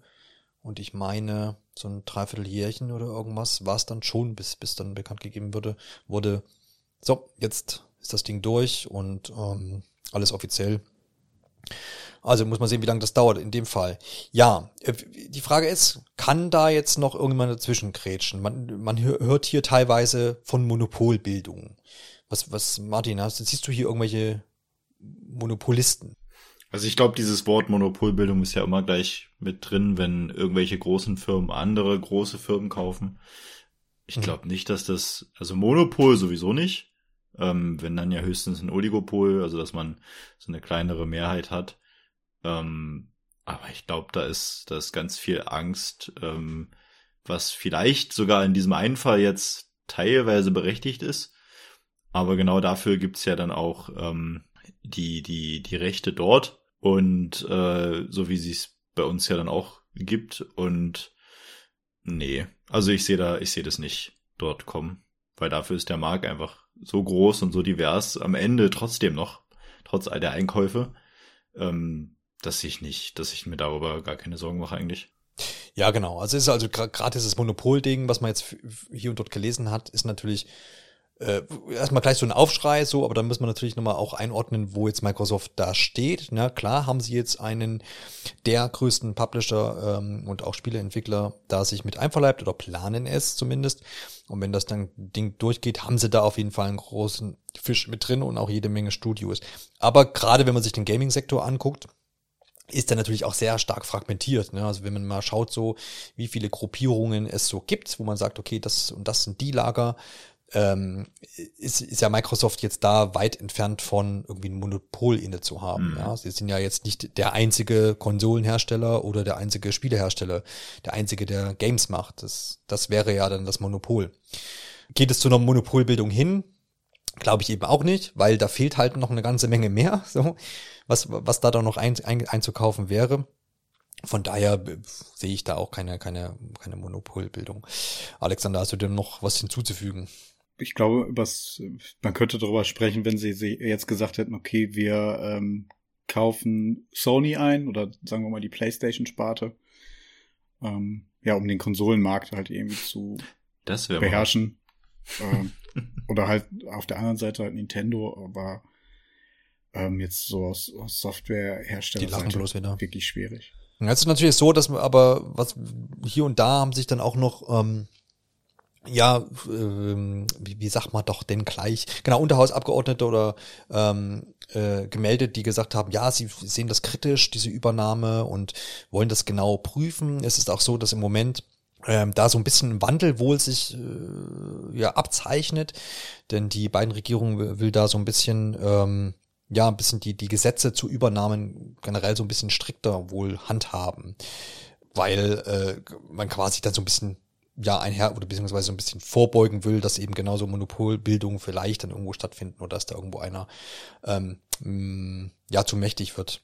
Äh, die Frage ist halt, wann diese Gesetze dann auch so durch sind und ob sich das jetzt noch alles ergibt und ob das auch noch Einfluss Einfluss haben wird auf diese Übernahme durch durch Microsoft, äh, ähm, ob da irgendwie dann noch ja das konkret wird und man dann sagt, Moment, jetzt haben wir hier neue Gesetze, da müssen wir das aber nochmal ein bisschen anders beleuchten. Ein so ein Argument, wo ich denke, ähm, oder wo man drüber sprechen können, ich glaube halt, wenn man, wenn man, wenn man sich nochmal anguckt, so ein bisschen, äh, dass ja jetzt Microsoft der drittgrößte Spielehersteller ist, hinter ähm, Tencent und Sony. Das beides, ja, wenn man, wenn man da genau hingucken, ist ein chinesisches Unternehmen und ein japanisches und Microsoft ist dann an dritter Stelle ein US-amerikanisches Unternehmen. Ich habe irgendwie nicht das Gefühl, dass irgendwelche äh, amerikanischen Abgeordneten diesen Deal noch verhindern wollen, weil natürlich äh, das rein auch politisch vielleicht auch die wenigsten wollen. Warum soll man jetzt diese, diese ja, Zusammenkunft dieser beiden großen amerikanischen Firmen jetzt verhindern sollen? Also warum, warum sollte man das blockieren wollen? Also im Grunde hat der Politik immer irgendeine Wirkung und Beteiligung. Das äh, kann man wahrscheinlich überhaupt nicht ausschließen. Ich glaube nicht, dass jetzt die, die, ich sage jetzt mal, die Masse an politischem Wirken bei dem Kauf eine große Gewichtung hat. Wenn das jetzt wirklich äh, im Rahmen von Tencent und Microsoft und ähm, ich sage jetzt mal, wenn die, wenn die politischen Differenzen noch größer wären, als sie sowieso gerade jetzt sind, ähm, und dann noch auf den Märkten Zwischenkäufe passieren, ähm, die dann quasi den jeweiligen Gegenspielern gehören, äh, ich glaube, dann müsste man sich da schon drüber Gedanken machen. In dem Fall würde ich jetzt nicht sagen, dass das irgendeine politische Ebene hat.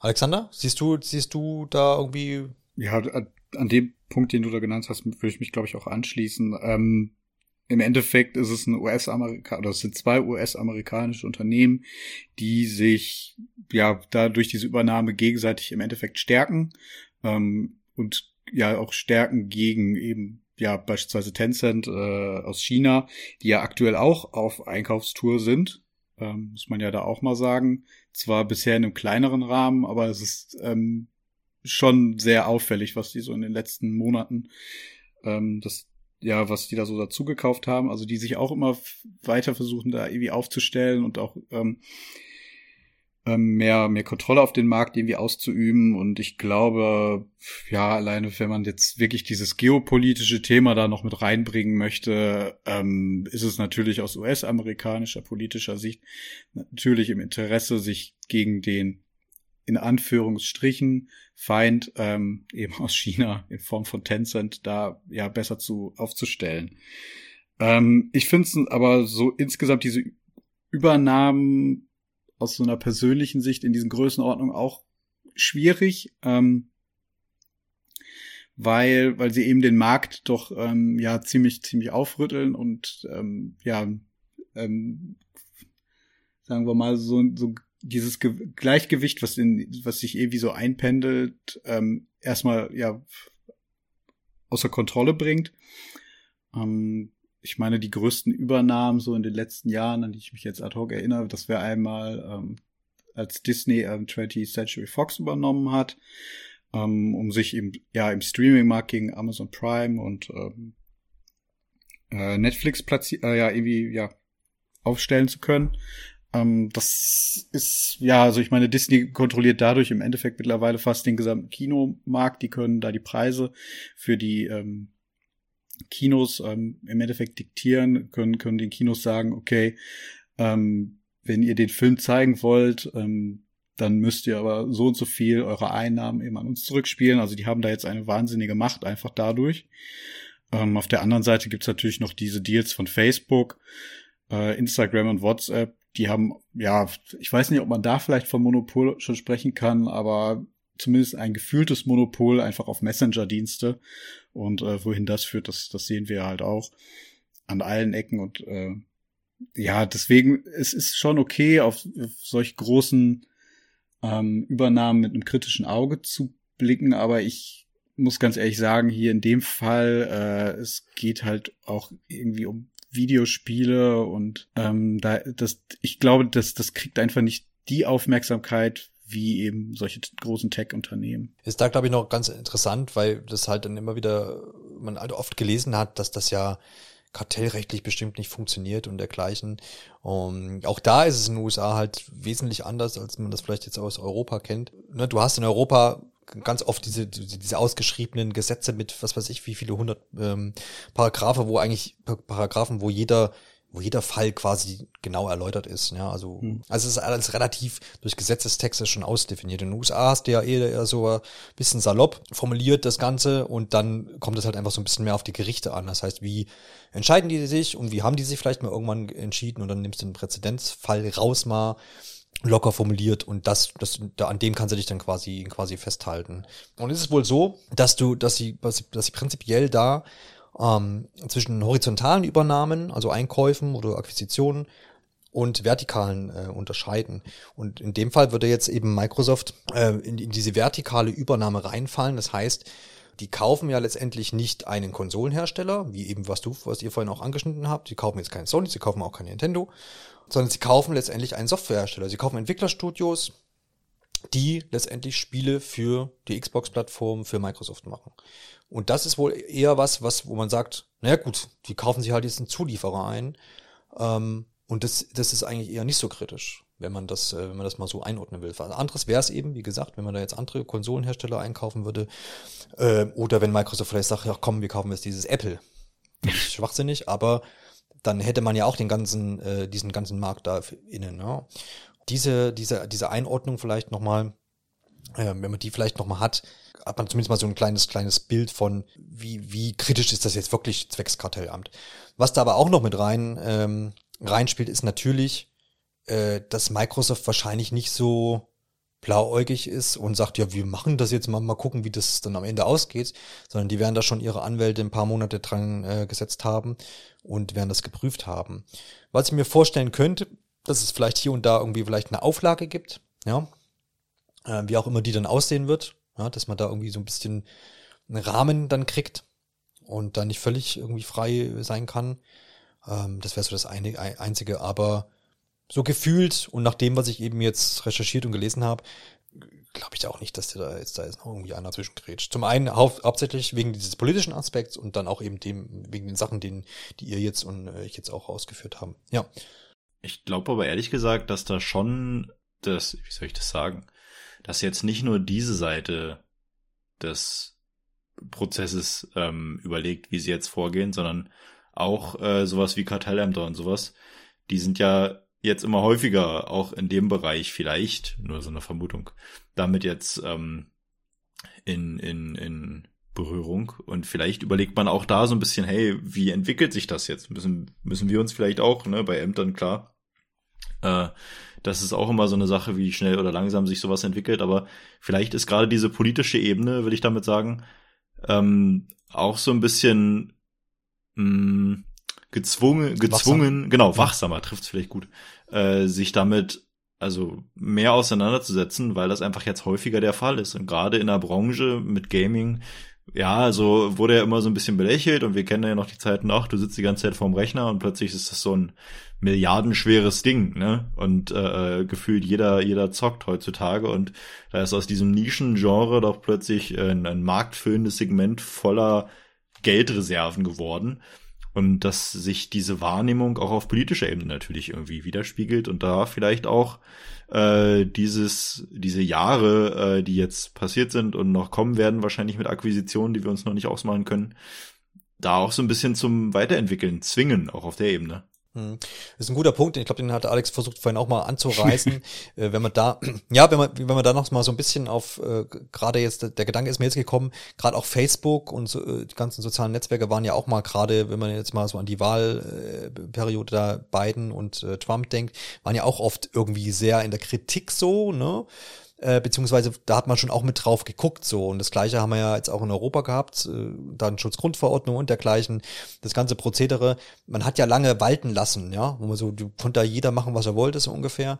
Ähm, und jetzt versucht man da irgendwie so ein bisschen einherzugehen und ein bisschen zu gucken, ja, Moment, wir müssen da vielleicht auch mal irgendwie vom Gesetz her irgendwie ein bisschen die Leute einschränken und so, beziehungsweise die, diese riesen Unternehmen dahinter dass die äh, da nicht die Wahlen äh, fremdsteuern quasi so sinngemäß oder die Plattform dazu genutzt werden und all solche Sachen, ja, Meinungsäußerung, pipapo.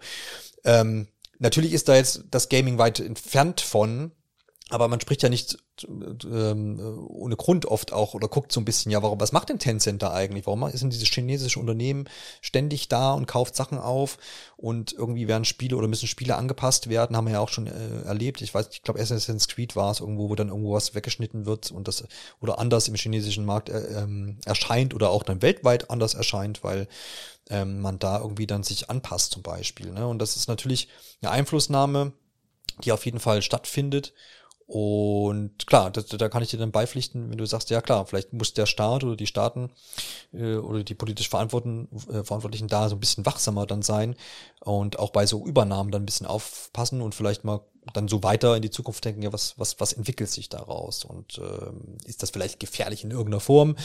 Ähm, deswegen, klar, ich denke mal, da wird sich auch was tun und nicht ohne Grund gibt es da anscheinend dann jetzt auch die, die, die Anpassung dieser Gesetze.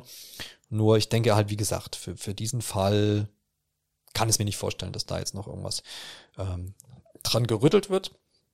Aber auch das werden wir natürlich weiter verfolgen und gucken, was da dann am Ende rauskommt und ob das alles so dann äh, eingetütet wird oder ob es dann hier auch einen Präzedenzfall gibt und das wieder zurück abgewickelt wird.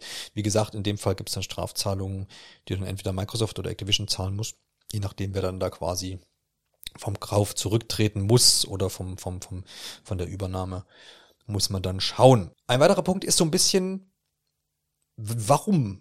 Die große Frage nach dem Warum. Was, was ist Microsofts, was, was ist Microsofts großer Plan? Geld. Und ich finde, Geld, natürlich, die Weltherrschaft und Geld, aber vor allem Geld. ja klar, also das, das ist, es ist ein Wirtschaftsunternehmen und Microsoft hat, äh, ist, läuft, läuft ganz gut bei Microsoft in den letzten Jahren, kann man schon so sagen. Ähm, und gerade das, die Sparte Gaming, ähm, ist ja jetzt schon dann doch wird, wird groß aufgezogen. Das ist ja, glaube ich, auch, wo wir, wo wir eingangs schon so ein bisschen das angerissen haben, dass wir da auch vielleicht gar nicht so von ausgegangen wären. Microsoft meint oder nimmt das Thema Gaming halt sehr, sehr ernst mittlerweile. Es ist so, wo man vor paar Jahren nochmal hier so ein Studio gekauft hat und wir haben dann mal das entwickelt und dann ja, Minecraft-Studio gekauft und so. Hm, hat man so ein bisschen betrachtet und bei Bethesda hat man dann so gedacht, ja, sag mal, was ist denn da los? Und jetzt heißt das Ding ja auch irgendwie Microsoft Gaming, ja, Head of X, äh, Head of Microsoft Gaming. Ich habe es jetzt schon zum dritten Mal gesagt. Aber das ist ja auch so ein Faktor, wo man so sagt, okay, bisher ähm, war Xbox so eine Sparte von Microsoft. Ne, die ist da so nebenher gelaufen, ganz am Anfang. Die allererste Xbox musste ja auch hart erkämpft werden, dass die überhaupt auf den Markt gekommen ist. Wenn man da mal so ein bisschen in die in die Dokumentation reinguckt, die jetzt im Vorjahr ähm, veröffentlicht wurde, zum 20-jährigen Jubiläum, äh, das war so ein, so ein, so ein, so ein Hobbyprojekt oder so ein, so ein, so ein, so ein, ja, wo halt Enthusiasten gesagt haben, ja komm, wir machen jetzt eine Konsole und klar. Und wir wissen auch, wie, wie lange auch äh, Microsoft damit ähm, auch gescheitert ist und man immer gesagt hat, ja, ist alles ganz schön, aber irgendwie fehlen die Spiele und da gibt's Probleme und das und jenes. Und Sony war halt einfach der Big Player und Nintendo hat sein Ding gemacht, macht es auch weiterhin. Was macht Microsoft? Und jetzt haut man halt so hier diese Dinge raus. Ne? Also was ist der Plan? Neben dem Geld verdienen natürlich. Wir haben ja schon mal angerissen, dass das Thema Game Pass ähm, natürlich ein ganz großes Ding ist. Also ich will erstmal möglichst viele Abonnenten in diesen Service irgendwie reinkriegen und das eben auch plattformübergreifend. Haben wir auch schon ein paar Mal angerissen. Ähm, Microsoft schert sich gar nicht so unbedingt um seine Xboxen. Die werden natürlich verkauft, die werden auch produziert, die werden auch vermarktet.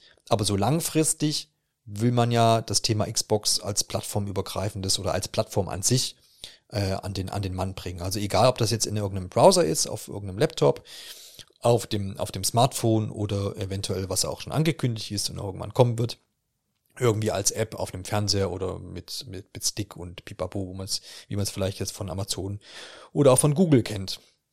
Das heißt, dahin wird die Reise gehen. Wir erinnern uns auch an das Cloud Gaming. Darüber wird es auch im Wesentlichen dann ja funktionieren. Ja, so langfristig ist das zumindest so die Ausrichtung.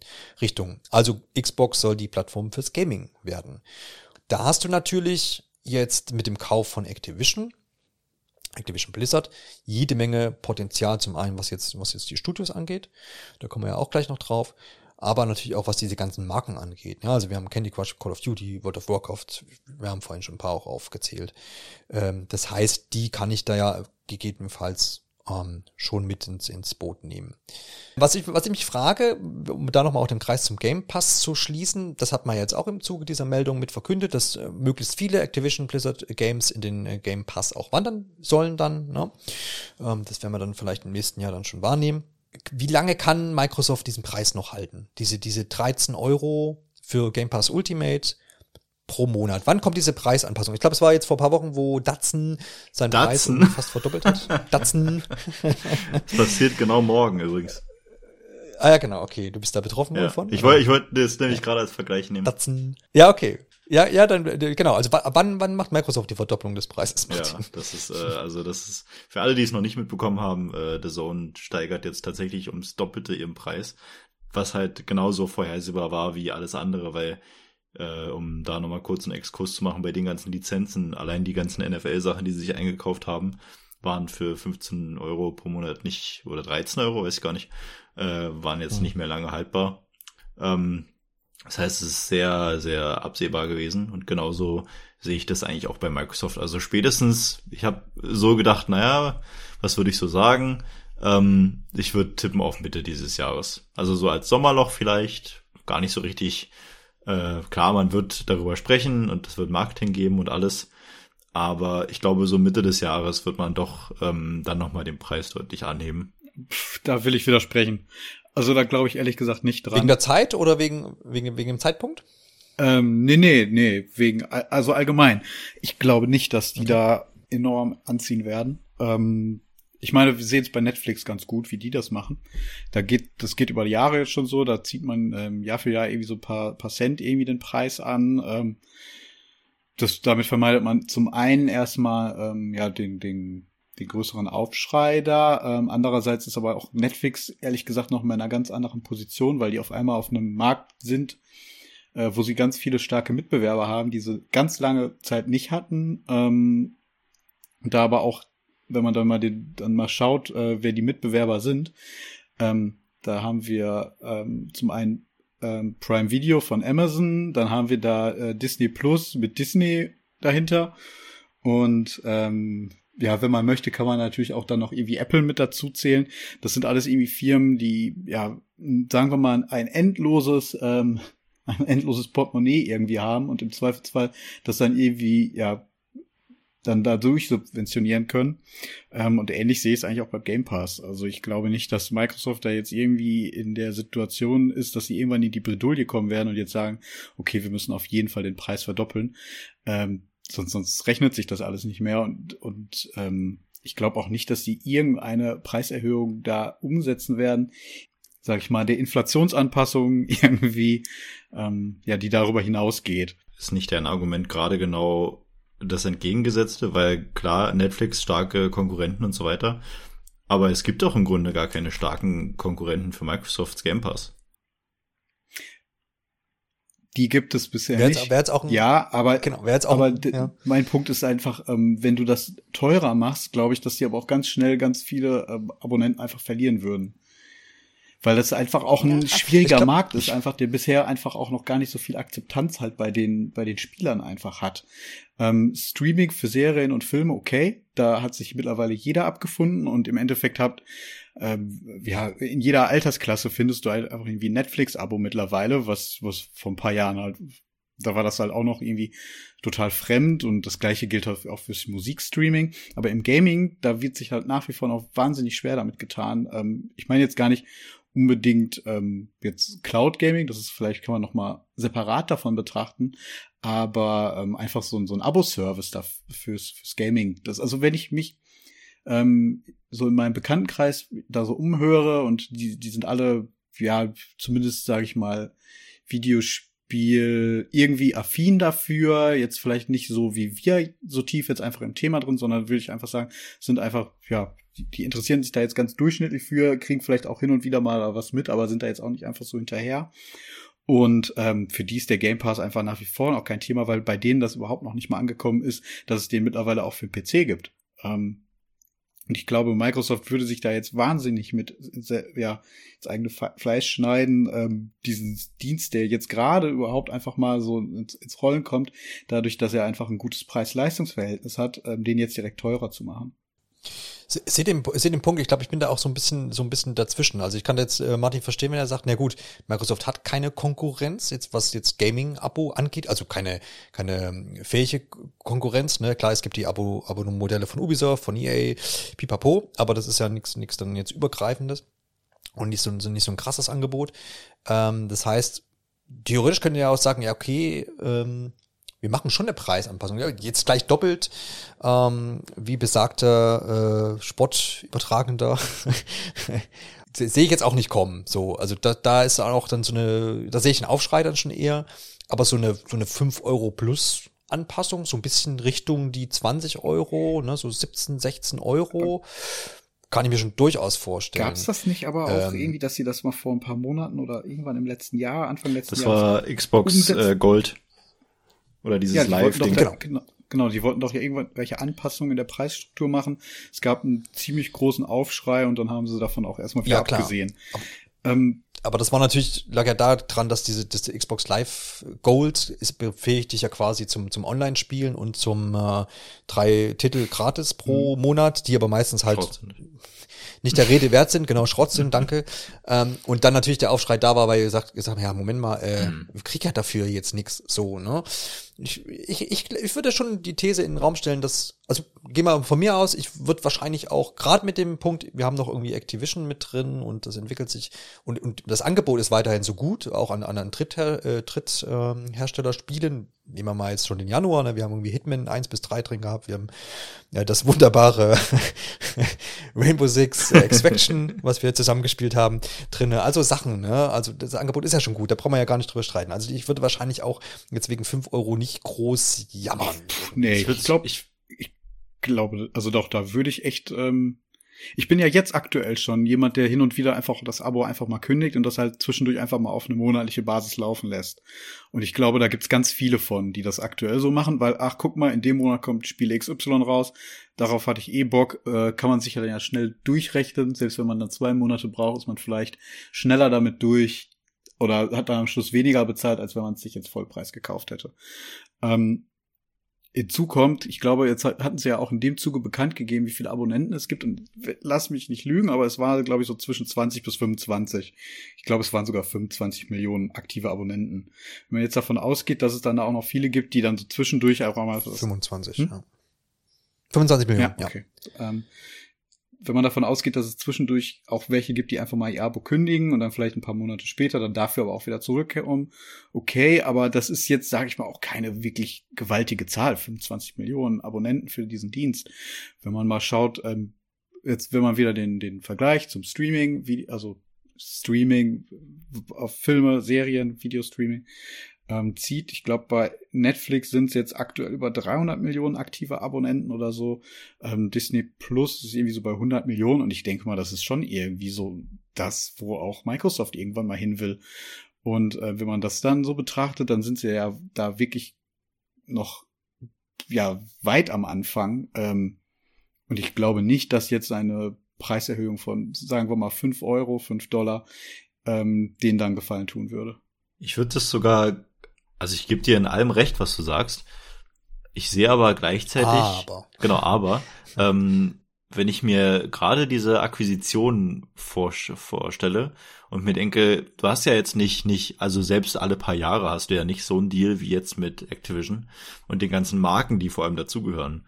Ist das dann nicht genau der richtige Zeitpunkt, um so eine 5 Euro, ich bleib jetzt mal bei diesen 5 Euro, die Hannes vorgeschlagen hat, ähm, zu begründen, dass man dann sagt, hey, wir haben hier all diese, diese Titel und all die Sachen, die ihr sowieso schon die ganze Zeit spielt und das zu diesem tollen Preis. So ist das nicht, ist das nicht genau das Marketinginstrument, was man dafür nutzt? Nee, also bei Weitem nicht, würde ich sagen, weil das ist doch kein Argument, was ich als Konsument irgendwie jetzt zählen lassen würde. Ich meine, ey, pff, Leute, ja, okay, ihr habt da jetzt halt Geld hingeblättert, aber für mich hätte es jetzt auch nicht sein müssen. Das ist natürlich jetzt schön und gut, aber ähm, du kannst die Kosten nicht auf den, den Konsumenten da, glaube ich, so umlegen. Das, äh, glaube ich, würde marketingmäßig ziemlich doll äh, nach hinten losgehen. Ich, ich habe keine genauen Zahlen, wie wie es bei Activision ist, aber es ist immerhin der umsatzstärkste Videopublisher, wenn ich mich nicht irre. Ähm, ja, umsatzstärkste ja, ja. Und ich denke mal, da gibt es eine ganz einfache Rechnung irgendwie mit allen Marken, die dahinter hängen, mit Merchandising, mit vielleicht ähm, auch Lizenzen für Film oder TV-Produktion und was nicht alles dazugehört. Ähm, da wird es eine Rechnung geben, wann dieser Deal halt für Microsoft einfach schon ähm, ja im Endeffekt, wann der sich ja ausgezählt einfach hat es ist eine schwierige Sache. Wir merken ja schon hier äh, aufgrund der Diskussion, dass ich glaube, das ist die Frage so des Zeitpunkts. Sehe es noch nicht so früh wie Martin, der jetzt sagt hier im Sommer der Preis erhöht oder ihr könnt euch vorstellen, dass das da erhöht wird. Ich, also ich sage, es wird irgendwann kommen. So ähm, für mich wäre es jetzt auch so der Punkt, wo ich sage, ja, die Activision der, der Einkauf oder der geplante Einkauf wäre jetzt für mich auch kein Grund, weil dann da, da, aber das ist natürlich auch so eine subjektive Sache. Ähm, ich glaube, da geht es dann Alex genauso wie mir. Ich habe nicht viel Berührungspunkte mit Activision Spielen. Aber sagen wir mal, vielleicht in, in, in zwei, drei Jahren oder sowas, wo dann da vielleicht auch was bei rumkommt und wo man vielleicht auch sieht, okay, diese an die 30 Studios, die Microsoft da jetzt äh, inne hat, mit den, mit den eigenen Studios, die man ja jetzt vorher schon hatte und aufgekauft hat, äh, da kommen dann auch jetzt irgendwie Spiele jeden Monat, ja, also gerade mit so einer großen Anzahl, so einer großen Studioanzahl, dann hast du ja jetzt schon eigentlich auch die Power, wirklich regelmäßig äh, First Party und Exklusivspiele dann höchstwahrscheinlich auch äh, in diesen Game Pass rein zu, rein zu buddern. Und wenn der Punkt dann mal ist und du sagst, du kriegst jeden Monat da irgendwie ein dickes Ding irgendwie in, in das Abo rein, dann sind die Leute ganz schnell, glaube ich, dabei und sagen, jo, da bezahle ich jetzt auch keine mehr. Eine andere Schiene, die natürlich auch passieren kann, das ist vielleicht noch der, der Punkt interessant. Man hat ja jetzt vor ein paar Wochen auch äh, Partnerschaft mit Ubisoft bekannt gegeben. Ähm, und zwar kommt das Abo-Modell von Ubisoft, Ubisoft Plus heißt es, glaube ich, aktuell. Connect Plus, ich weiß es nicht. Kommt auch auf die, auf die Konsole, auf die Xbox, ähm, ist aber nicht inkludiert im Game Pass, aber du kannst das Abo da dann auch irgendwie mit abschließen und damit auf zig Spiele von Ubisoft zugreifen. Und da ist aber auch noch nicht ganz klar, und da soll es auch noch Meldungen zu geben, was für ein Preis da dann sein wird. Ich kann mir vorstellen, dass man vielleicht auch über so Pakete nachdenkt. Mhm. Ne? Dass du sagst, du hast so ein Grundabo, 10 Euro für den Game Pass, dann kriegst du den ganzen Microsoft-Shit. Und wenn du sagst, hier, ich möchte noch EA und Ubisoft und was weiß ich nicht dazu, was dann noch so kommen mag, dann bezahlst du hier nochmal zwei Euro mehr oder da nochmal was, so dass man das so ein bisschen staffeln kann. Das könnte ich mir noch vorstellen, gerade weil diese Marken ja dann auch teilweise unterschiedlich aufgestellt werden. Der eine kann halt mit Ubisoft viel mehr anfangen als mit EA. Äh, und der andere ist vielleicht dann eher der Activision-Typ. So, ähm, vielleicht gibt's auch Pakete, ein Shooter-Paket. Das macht, glaube ich, mehr Sinn. Ja. Ne? So, mhm. Solche Dinge. Also das, das ist, sind Sachen, die, glaube ich, noch entstehen können. Auch da können wir wieder in die, in die Streaming-Welt gucken, wo ja auch Amazon solche, solche Sachen auch schon anbietet. So diese Kanalsache. Mhm ähm, und wo man so ein bisschen nach Interessen einfach dann guckt. Ich, also es wird, wird äh, ich glaube, wo, wo wir uns einig sein können wahrscheinlich, ist, dass es in der Form jetzt die nächsten fünf Jahre nicht bleiben wird. Sind wir damit konform?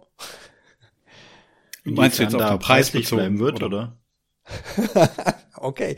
Also in den nächsten fünf Jahren wird eine Preisanpassung stattfinden, würde ich sagen, ja. und hoffe auf Einigung. Oder halt dieses, dieses Modell wird irgendwie angepasst im Sinne von. Ich glaube beides.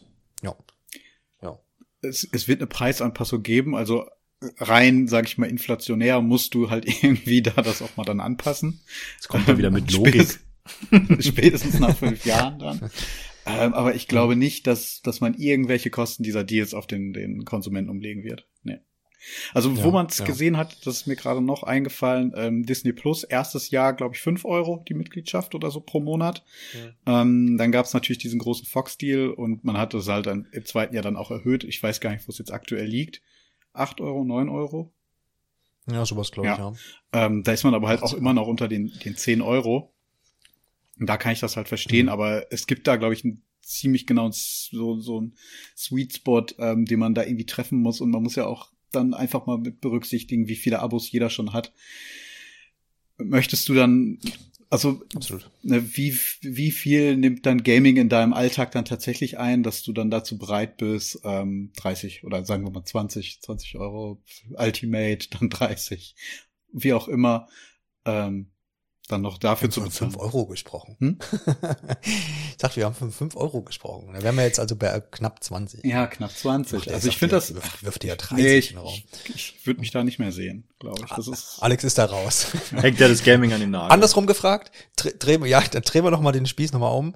Ähm, was müsste denn für dich im Game Pass für 20 Euro drin sein? Wer, wer soll gekauft werden? Sagt der Sony. Na toll. Boah, ich ich bin, glaube ich, gar nicht bereit, groß überhaupt. Also einfach mit, ich, ich hätte, ich glaube, Modell wäre dann tatsächlich, ähm, das, das, das funktioniert ja bei Amazon Prime gut, ähm, da hast du halt in deiner Prime-Mitgliedschaft ungefähr alles drin, ne? Du hast ja diesen, diese Grund, dieses Grundabo noch für Musik, dann hast du halt Prime Video. Ah, okay, auch eine interessante Richtung. Ja. Du möchtest Office noch dazu haben. Äh, Was auch immer, aber ich glaube, ähm, du musst, müsstest dann, dann noch mal halt ein paar Sachen zusammenlegen, damit du Punkt, ja. nicht eben für jeden einzelnen Zweck in deinem Leben halt ein Abo abschließt. Ich glaube, das ist ein, ist ein schwieriges Thema, so rein marketingmäßig, ähm, aber auch einfach, weil man dann mit diesem Abo-Modell dann in die Konkurrenz zu möglicherweise auch irgendwelchen Bereichen äh, tritt, die man, mit denen man eigentlich gar nicht äh, wirklich konkurriert. Also, dass man auf einmal dann zu einem Disney Plus Abo oder so halt mit konkurriert, weil dann vielleicht jemand sich sagt, okay, das ist mir aber gerade mehr wert, das Abo, als jetzt mein, mein Gaming-Abo. Ja, ist ein interessante, interessantes äh, Fässchen abermals, was dann hier geöffnet wird. Denn wenn wir jetzt nochmal an den Konzern Microsoft denken, so, ne, als ursprünglichen irgendwie äh, Hersteller oder was ja auch noch ein ganz großes Feld ist, ne, Betriebssystem haben wir da, wir haben auch die, den PC-Markt lange Zeit gehabt. Ich weiß gar nicht, sind sie noch aktiv? Gibt es noch Microsoft-PCs so als Ansicht? Weiß ich gar nicht, bin ich zu un uninformiert. Aber natürlich auch das, das, das ähm, Kästchen, was ich gerade noch angestupst habe, nämlich das Thema Office und auch generell so Software. Ne? Wenn man also jetzt mal so die Ausrichtung von Microsoft vielleicht betrachtet, wir haben den großen Sektor Gaming, wir haben diesen großen äh, Sektor Software, wir haben alle mitbekommen, was mit dem Thema Microsoft Teams die letzten äh, zwei Jahre passiert ist, ne? das Remote äh, ähm, arbeiten und dergleichen. Also Microsoft ist da in vielen Bereichen mit drin. Ähm, und ich glaube natürlich, auch für Microsoft ist so langfristig das Ziel, in möglichst vielen Bereichen seine Fingerchen reinzustecken und viele Services unter dem Dach Microsoft zu vereinen. Und das ist jetzt der Punkt, den du vielleicht dann damit auch aufgemacht hast. Was ist es, wenn es irgendwann den Microsoft Pass gibt? Ja, also du hast dann da ein umfangreiches Angebot. Jetzt nehmen wir mal die Hausnummer von 50 Euro einfach da rein.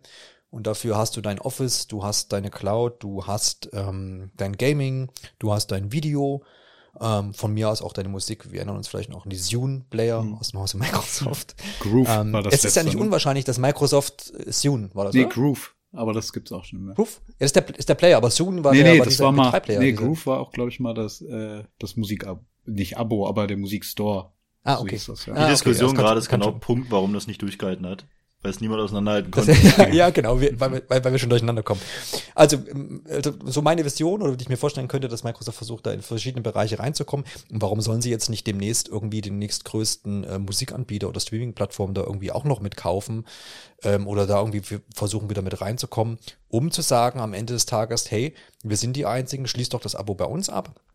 Für all die Services, die ich genannt habe und noch vielleicht viele Sachen dazu, lang, sehr langfristig gedacht, jetzt vielleicht 15, 20 Jahre, um dann zu sagen, hey, wir sind das Tech-Unternehmen, was dich versorgt, so sinngemäß. Ne? Da kommen ja noch so viele Bereiche mit rein, ob das dann irgendwie, äh, was weiß ich, vielleicht noch autonomes Fahren, Fahren ist oder bestell Kühlschränke, die dann Essen bestellen, was auch immer. Ne? Also so ein bisschen zukunftsmäßig gedacht. Metaverse, meine Damen und Herren. Ähm, ah, er hat's gesagt. Nein, er hat's wirklich NFT, gesagt. Metaverse. also diese langfristige Ausrichtung de- des Unternehmens, die könnte ich mir da schon vorstellen. Martin, wärst du nicht auch gerne ein, ein Microsoft Pass-Abonnent in 15 Jahren? Äh, absolut, ganz ehrlich gesagt schon. Weil ich habe genau aus diesen Argumenten, die du gerade zusammengezählt hast, habe ich dieses Apple One-Angebot. Ich weiß gar nicht, ob ihr das kennt. Mhm. Da, ähm, Ich weiß gar nicht, ob sie das kennen. ja, ja das, äh, das ist quasi Ja. eine Kombination aus Apple Music, dann äh, Cloud-Speicher, dann Apple Mhm. Arcade und Apple Plus, also dieses Videoangebot. Und da zahlst du halt einmal im Monat und hast auf all das Zugriff. Und äh, das ist natürlich in so einem Ökosystem ein toller Deal, weil du halt eh in der Regel alles nutzt. Ähm, und dadurch, dass das halt wirklich bei uns auch alles aufeinander im, in diesem Apple-System abgestimmt ist, ist das halt auch einfach finanziell ein guter Deal. Und dann denke ich mir, okay, also ich spare, es ist ja tatsächlich so, ich spare damit effektiv noch Geld, ähm, weil ich sonst sowieso äh, individuell bezahlt hätte. Und wenn ich mir das jetzt bei äh, Microsoft vorstelle und das jetzt irgendwie noch irgendwie, wenn ich mir das jetzt auf einem auf einem ganz anderen Kontext als als Firmenleistung vorstelle, hey, bei uns im Unternehmen, äh, weil wir sowieso mit Microsoft zusammenarbeiten, äh, ist halt Office-Lösung und für zu Hause gibt's als Unternehmensbonus noch diesen, äh, wie auch immer er dann Game Pass heißt. ähm, so als, als Boni für die Mitarbeiter quasi, das könnte ich mir zum Beispiel auch super vorstellen. Ne? Und da, damit schafft man mhm. ja quasi, also da, da kriegst du ja dann alles unter einen Hut. Und das könnte ich mir halt auch Microsoft-mäßig vorstellen. Ja, klar. Die sind ja auch da gerne mit dabei, wenn es heißt, irgendwie ihre eigenen Produkte auf schon existierenden äh, Betriebssystemen ja. zum Beispiel dann ja. zu bewerben. Ne? Siehe Edge-Browser, ähm, was ja dann ja auch gerne mal aufpoppt, sobald du irgendwas anderes benutzt. Ja, ja, also da, und da sind wir dann, da kommen wir dann zum Monopol. Das ist der Monopol fast schon, ja. äh, da, das äh, wird interessant sein da. Ja, ich glaube, wie so immer, wie ich so gerne äh, zu pflegen sage, es bleibt spannend auch in dem Bereich. Ähm, und da wir schauen, was Microsoft da vorhat und äh, ob das der Plan ist, so den wir jetzt hier aufgezeichnet haben. Solange du das böse M-Wort nicht mehr in den Mund nimmst. nicht. Und äh, ob äh, dann auch die Preisanpassung kommen wird oder nicht. Schauen wir dann mal. Jetzt gucken wir aber noch mal so ein bisschen in die Essenz rein. Was, was, was haben die denn eigentlich da jetzt gekauft? Also klar, Activision Blizzard, wir haben schon ab und zu mal hier die ein oder andere Marke ge gesagt, aber jetzt gucken wir doch mal, was ist eigentlich, was bedeutet das denn für uns Spieler hier? Wir reden hier ständig über Milliarden und über Ausrichtungen von Unternehmen und Arbeitsbedingungen. Alles wichtig, absolut. aber am Ende gucken wir ja dann doch irgendwie auf unseren Bildschirm hier vor uns und gucken mal, was, was, was habe ich denn jetzt im Game Pass davon? Und äh, lohnt sich das denn für mich noch und kommt da jetzt was bei, bei rum? Wir müssen ja da zum einen mal sagen, dass Activision Blizzard, abseits dieser ganzen Dinge, die, die, die wir jetzt da auch erläutert haben, ähm, auch da in einem relativ schlechten Licht jetzt stand, was jetzt die reine, die reinen Spiele so anging in letzter Zeit. Ne? Klar, Call of Duty mega erfolgreich, sicherlich auch die ganzen Mobile-Titel, die wir angerissen haben, das hat auf jeden Fall Geld gemacht und es macht auch weiterhin Geld. Aber so der, es gibt ein, eine, eine Frak, äh, Fraktion der Spieler, die sagt, naja, Moment, ähm, Blizzard ist auch nicht mehr das, was es mal früher war und wow, alles so meh und ähm, wir erinnern uns auch an das Remake von jetzt äh, Diablo 2, das lief auch alles nicht so gut. Und wo sind denn die ganzen schönen Marken? Was ist mit Guitar? Wo bleibt ein neues Tony Hawk Spiel? Und dann gibt's noch viele andere IPs, die irgendwo in der Versenkung noch äh, stecken. Wird da Microsoft irgendwie drauf aufspringen oder sagen die, nö, wir machen hier einmal im Jahr Call of Duty und dann ab und zu mal noch was, irgendwas World of Warcraft mäßiges oder so ein bisschen Diablo und das soll dann aber auch es gewesen sein. Ähm, man kann zumindest schon mal prophezeien, dass Microsoft zumindest ab aktuell jetzt sagt, nö, nö, wir gucken uns mal die alten Marken auf jeden Fall an. Es ist auch wohl ein Grund, so Phil Spencer, dass man sich auch dafür Activision mitentschieden hat, weil man eben so auf die IP-Liste geguckt hat, also auf die Markenliste und gesagt hat, ja, ist aber auch schon, sind schon ein paar interessante Sachen dabei, ne? Ich weiß nicht, ob ihr die Liste auch vor euch habt, äh, jetzt die, die Liste, wo, wo die Microsoft jetzt quasi dann inne hat, wenn der Kauf abgeschlossen hat, äh, ist, welche IPs da so ein bisschen mit dabei sind. Gibt es irgendwas, wo du jetzt, Alexander, sagst, oh, du würdest dich schon freuen, wenn mal irgendwie das und das Ding wieder da ist und da mal was wiederbelebt wird und vielleicht auch das ein oder andere Team bei Activision Blizzard sich jetzt dafür Zeit nehmen muss, äh, Zeit nehmen kann, so darf, so rum ist es, und nicht äh, einfach nur an Call of Duty äh, arbeiten muss, weil das hier nochmal zur Erwähnung, im, seit dem letzten Jahr, ich glaube im April, hat jedes Team bei Activision Blizzard, äh, bei Activision, Entschuldigung, äh, an Call of Duty gearbeitet. Blizzard jetzt nicht, aber bei Activision. Also jedes, jedes verdammte Team hat irgendwie Zuarbeiten gemacht oder diese mhm. Spiele entwickelt. Gibt's was, wo du sagst? Ja, wenn ich mir die Liste so anschaue, dann glaube ich, sehe ich mich am ehesten tatsächlich so bei Spyro und Crash Bandicoot, wovon wir in den mhm. letzten Jahren doch ein paar neue Spiele bekommen haben. Ähm, zumindest diese, ja, diese Neuauflagen. Ähm, Im Fall von Crash Bandicoot haben wir auch einen neuen Teil bekommen. Deswegen ist man da eigentlich ja ganz gut versorgt, aber es ist natürlich cool, wenn das irgendwie weiter äh, geführt wird. Ähm, Guitar Hero grundsätzlich auch, aber ich mag das Konzept einfach von diesen Plastikinstrumenten nicht mehr. Also da müsste man die Reihe auch irgendwie für mich neu erfinden. Ähm, dann gerne. Und ansonsten ähm, springen mir da halt auch noch so ganz viele Namen aus den 80ern tatsächlich, mit denen eigentlich überhaupt nichts zu tun habe, so entgegen, äh, wenn ich Pitfall und so weiter lese, das hatte ich auch nicht mehr so auf dem Schirm. Ähm, dass das natürlich, weil ursprünglich ähm, Activision-Marken waren, ähm, ja, und die, die so halt zu diesen, ja, Klassikern der 80er irgendwie mitgehören. Ja, das finde ich eigentlich auch spannend, dass diese Marken jetzt da mit dabei sind. Ähm, keine Ahnung, ob man das jetzt irgendwie anhört und daraus irgendwie nochmal was macht. Ich glaube eher nicht. Ähm, aber es ist trotzdem spannend, die da zu sehen. Aber du bist jetzt auch nicht, du würdest jetzt auch nicht davon ausgehen, dass Microsoft das einfach so weitermacht wie gehabt. Also in Bezug auf Activision jetzt. Ähm, ich glaube, ich kann mir gut vorstellen, dass halt man die Marken halt innerhalb von von Microsoft oder Xbox äh, Game Studios irgendwie ein bisschen umverteilt. Also warum sollten mhm. jetzt weiterhin nur ur ursprüngliche Activision äh, Studios an diesen Marken arbeiten? Ähm, Gerade bei den Marken, die halt jetzt lange auf Eis lagen, macht ja keinen Sinn. Also das jetzt wieder an irgendwelche Activision Studios zu geben. Ähm, vielleicht in Einzelfällen, weil da die ja, Entwickler vielleicht noch irgendwo da auch rumtouren. Ähm, aber wahrscheinlich macht es da dann mehr Sinn, dann nochmal neue Teams, um diese Leute dann irgendwie aufzubauen. Ähm, ja, und ich meine, so Sachen wie, wenn ich jetzt hier Overwatch oder ähm, StarCraft oder Warcraft so weiter sehe, ähm, naja, die werden halt bei ihren Teams bleiben. Also ich glaube, da braucht man sich nicht viel vormachen.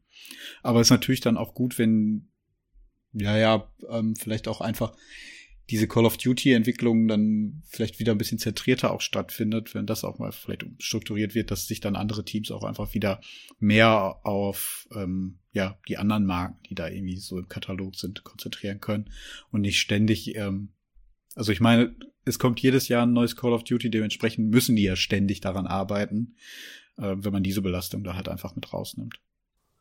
Ja, genau. Also klar, wenn, wenn man jetzt diese die Teams da wieder neu verteilt und eben nicht alle Studios bei Activision an Call of Duty arbeiten, dann kann das ja wahrscheinlich nicht mehr jährlich erscheinen. Ähm, zumal das auch nochmal eine andere Nummer ist wie, als bei FIFA. Ne? FIFA kann jährlich erscheinen, weil da sind natürlich weniger Änderungen zu machen als bei den Call of Duty. Zumindest, ähm, wenn man da auch noch eine Singleplayer-Kampagne mit verkaufen will, ähm, die ja dann einfach dann doch schon einfach immer was ganz Neues ist in, in diesem Rahmen und halt dann nicht vergleichbar ist mit zum, zum Sportspiel, wo ich dann ja doch nur, sag ich mal, update in, in, in, in, in dem Rahmen. Ähm, Martin, gibt's denn äh, bei dir irgendeine Marke, wo du sagst, würdest du dich dann doch mal freuen, wenn die wiederbelebt äh, wird oder bist du dann zufrieden weiterhin, wenn dann Call of Duty und all die benannten Sachen da regelmäßig erscheinen? Also da ich nicht so der große Call of Duty Spieler bin, ähm, ich spiele das zwar mal ganz gerne, aber es ist jetzt nicht so, dass ich mich jedes Jahr darauf freue.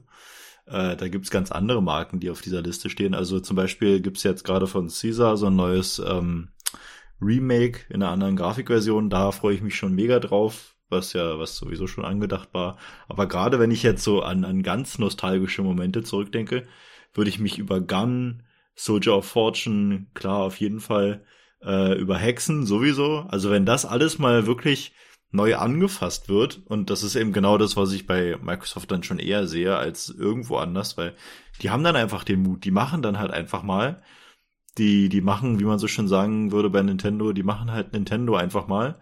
Ähm, die, die fangen dann halt irgendwas an, ne? Und gucken dann mal, was daraus wird. Und das finde ich halt, das finde ich so toll. Deswegen ähm, war ich am Anfang auch so, er ist so groß geworden, so ungefähr, und finde das aber halt total toll, wie sich Microsoft jetzt entwickelt hat und dass da jetzt so viele Möglichkeiten drin stecken und man sich denkt, das kann auch tatsächlich irgendwas daraus werden. Ne? Und das ist nicht so, dass man sich denkt, naja, also das passiert jetzt alles sowieso nicht und die machen jetzt Dienst nach Vorschrift, weil so funktioniert es irgendwie, dieses neue Microsoft auch nicht mehr.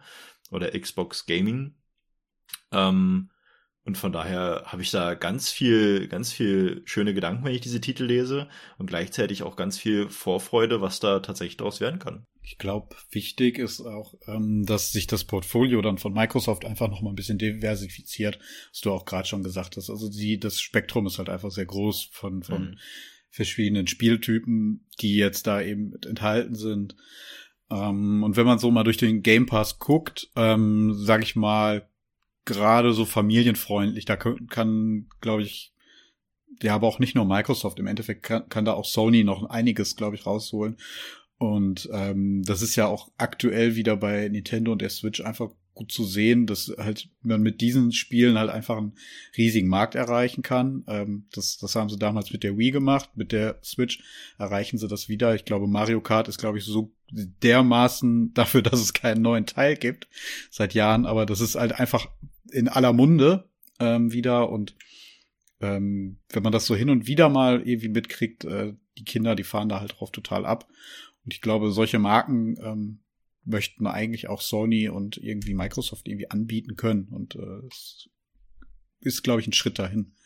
Gerade wenn es darum geht, natürlich auch äh, den Einstieg ins Gaming irgendwie zu gestalten, ne? wo der ja dann doch häufig mit Nintendo-Konsolen, also wenn es irgendwie an Mhm. Konsolen geschieht, so ist, dann, dann ja doch auch an Nintendo-Konsolen eben ähm, dann stattfindet und ähm, mit der Hoffnung, dass man da dann irgendwie auch dabei bleibt. Und so ist es ja oft. Ne? Also viele, viele Leute, äh, geht uns ja wahrscheinlich auch so, sind vielleicht mit, mit, mit äh, Nintendo eingestiegen und es ist ja dann jahrelang ein Teil von uns geblieben und ist es auch noch, auch wenn wir natürlich da die Fühler in Richtung andere Systeme ausgestreckt haben. Aber dem Ding bleibt man ja dann doch noch treu, aus, allein schon wenn es aus Nostalgiegründen ist. Ähm, das ist ja das Mindeste. Und na klar, wenn dann ein Unternehmen irgendwie eine Chance sieht, vielleicht äh, hier und da, da von Nintendo was abzugraben, ist es sicherlich auf jeden Fall ein Bereich, wo noch Geld zu machen ist und wo man eben vielleicht auch dann langfristig so einen Anker ähm, setzt und eben dann in dem Leben von irgendeinem Individuum dann auch bleibt. Ja, wenn man dann sagt, ach, das habe ich damals im Game Pass gespielt, als ich acht war. Ich, ich sehe gerade noch Ne, auf der Liste, so. da ist auch Skylanders noch dabei. Ne? Ich meine, das war vor Ja, einigen absolut, Jahren ja. eine riesige Marke Richtig groß. für ja. auch für Activision einfach insgesamt. Ähm, ist einfach im Nichts verschwunden und ich glaube, da ist auf jeden Fall noch Potenzial, wenn man das irgendwie wiederbelebt. Ja, absolut, genau.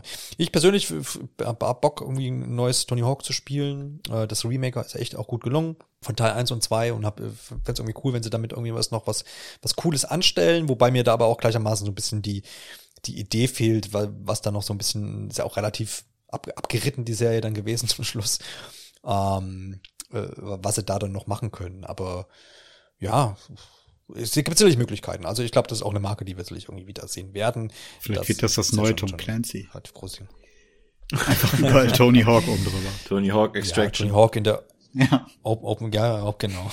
Open World, Tony Hawk, Battle Royale. Macht das noch jemand? Ja, doch. Soll, soll in Halo kommen angeblich, äh, ein Battle Royale Modus. Gott. äh, vielleicht dann auch in Tony Hawks Pro Skater. Das ist schon ganz witzig eigentlich.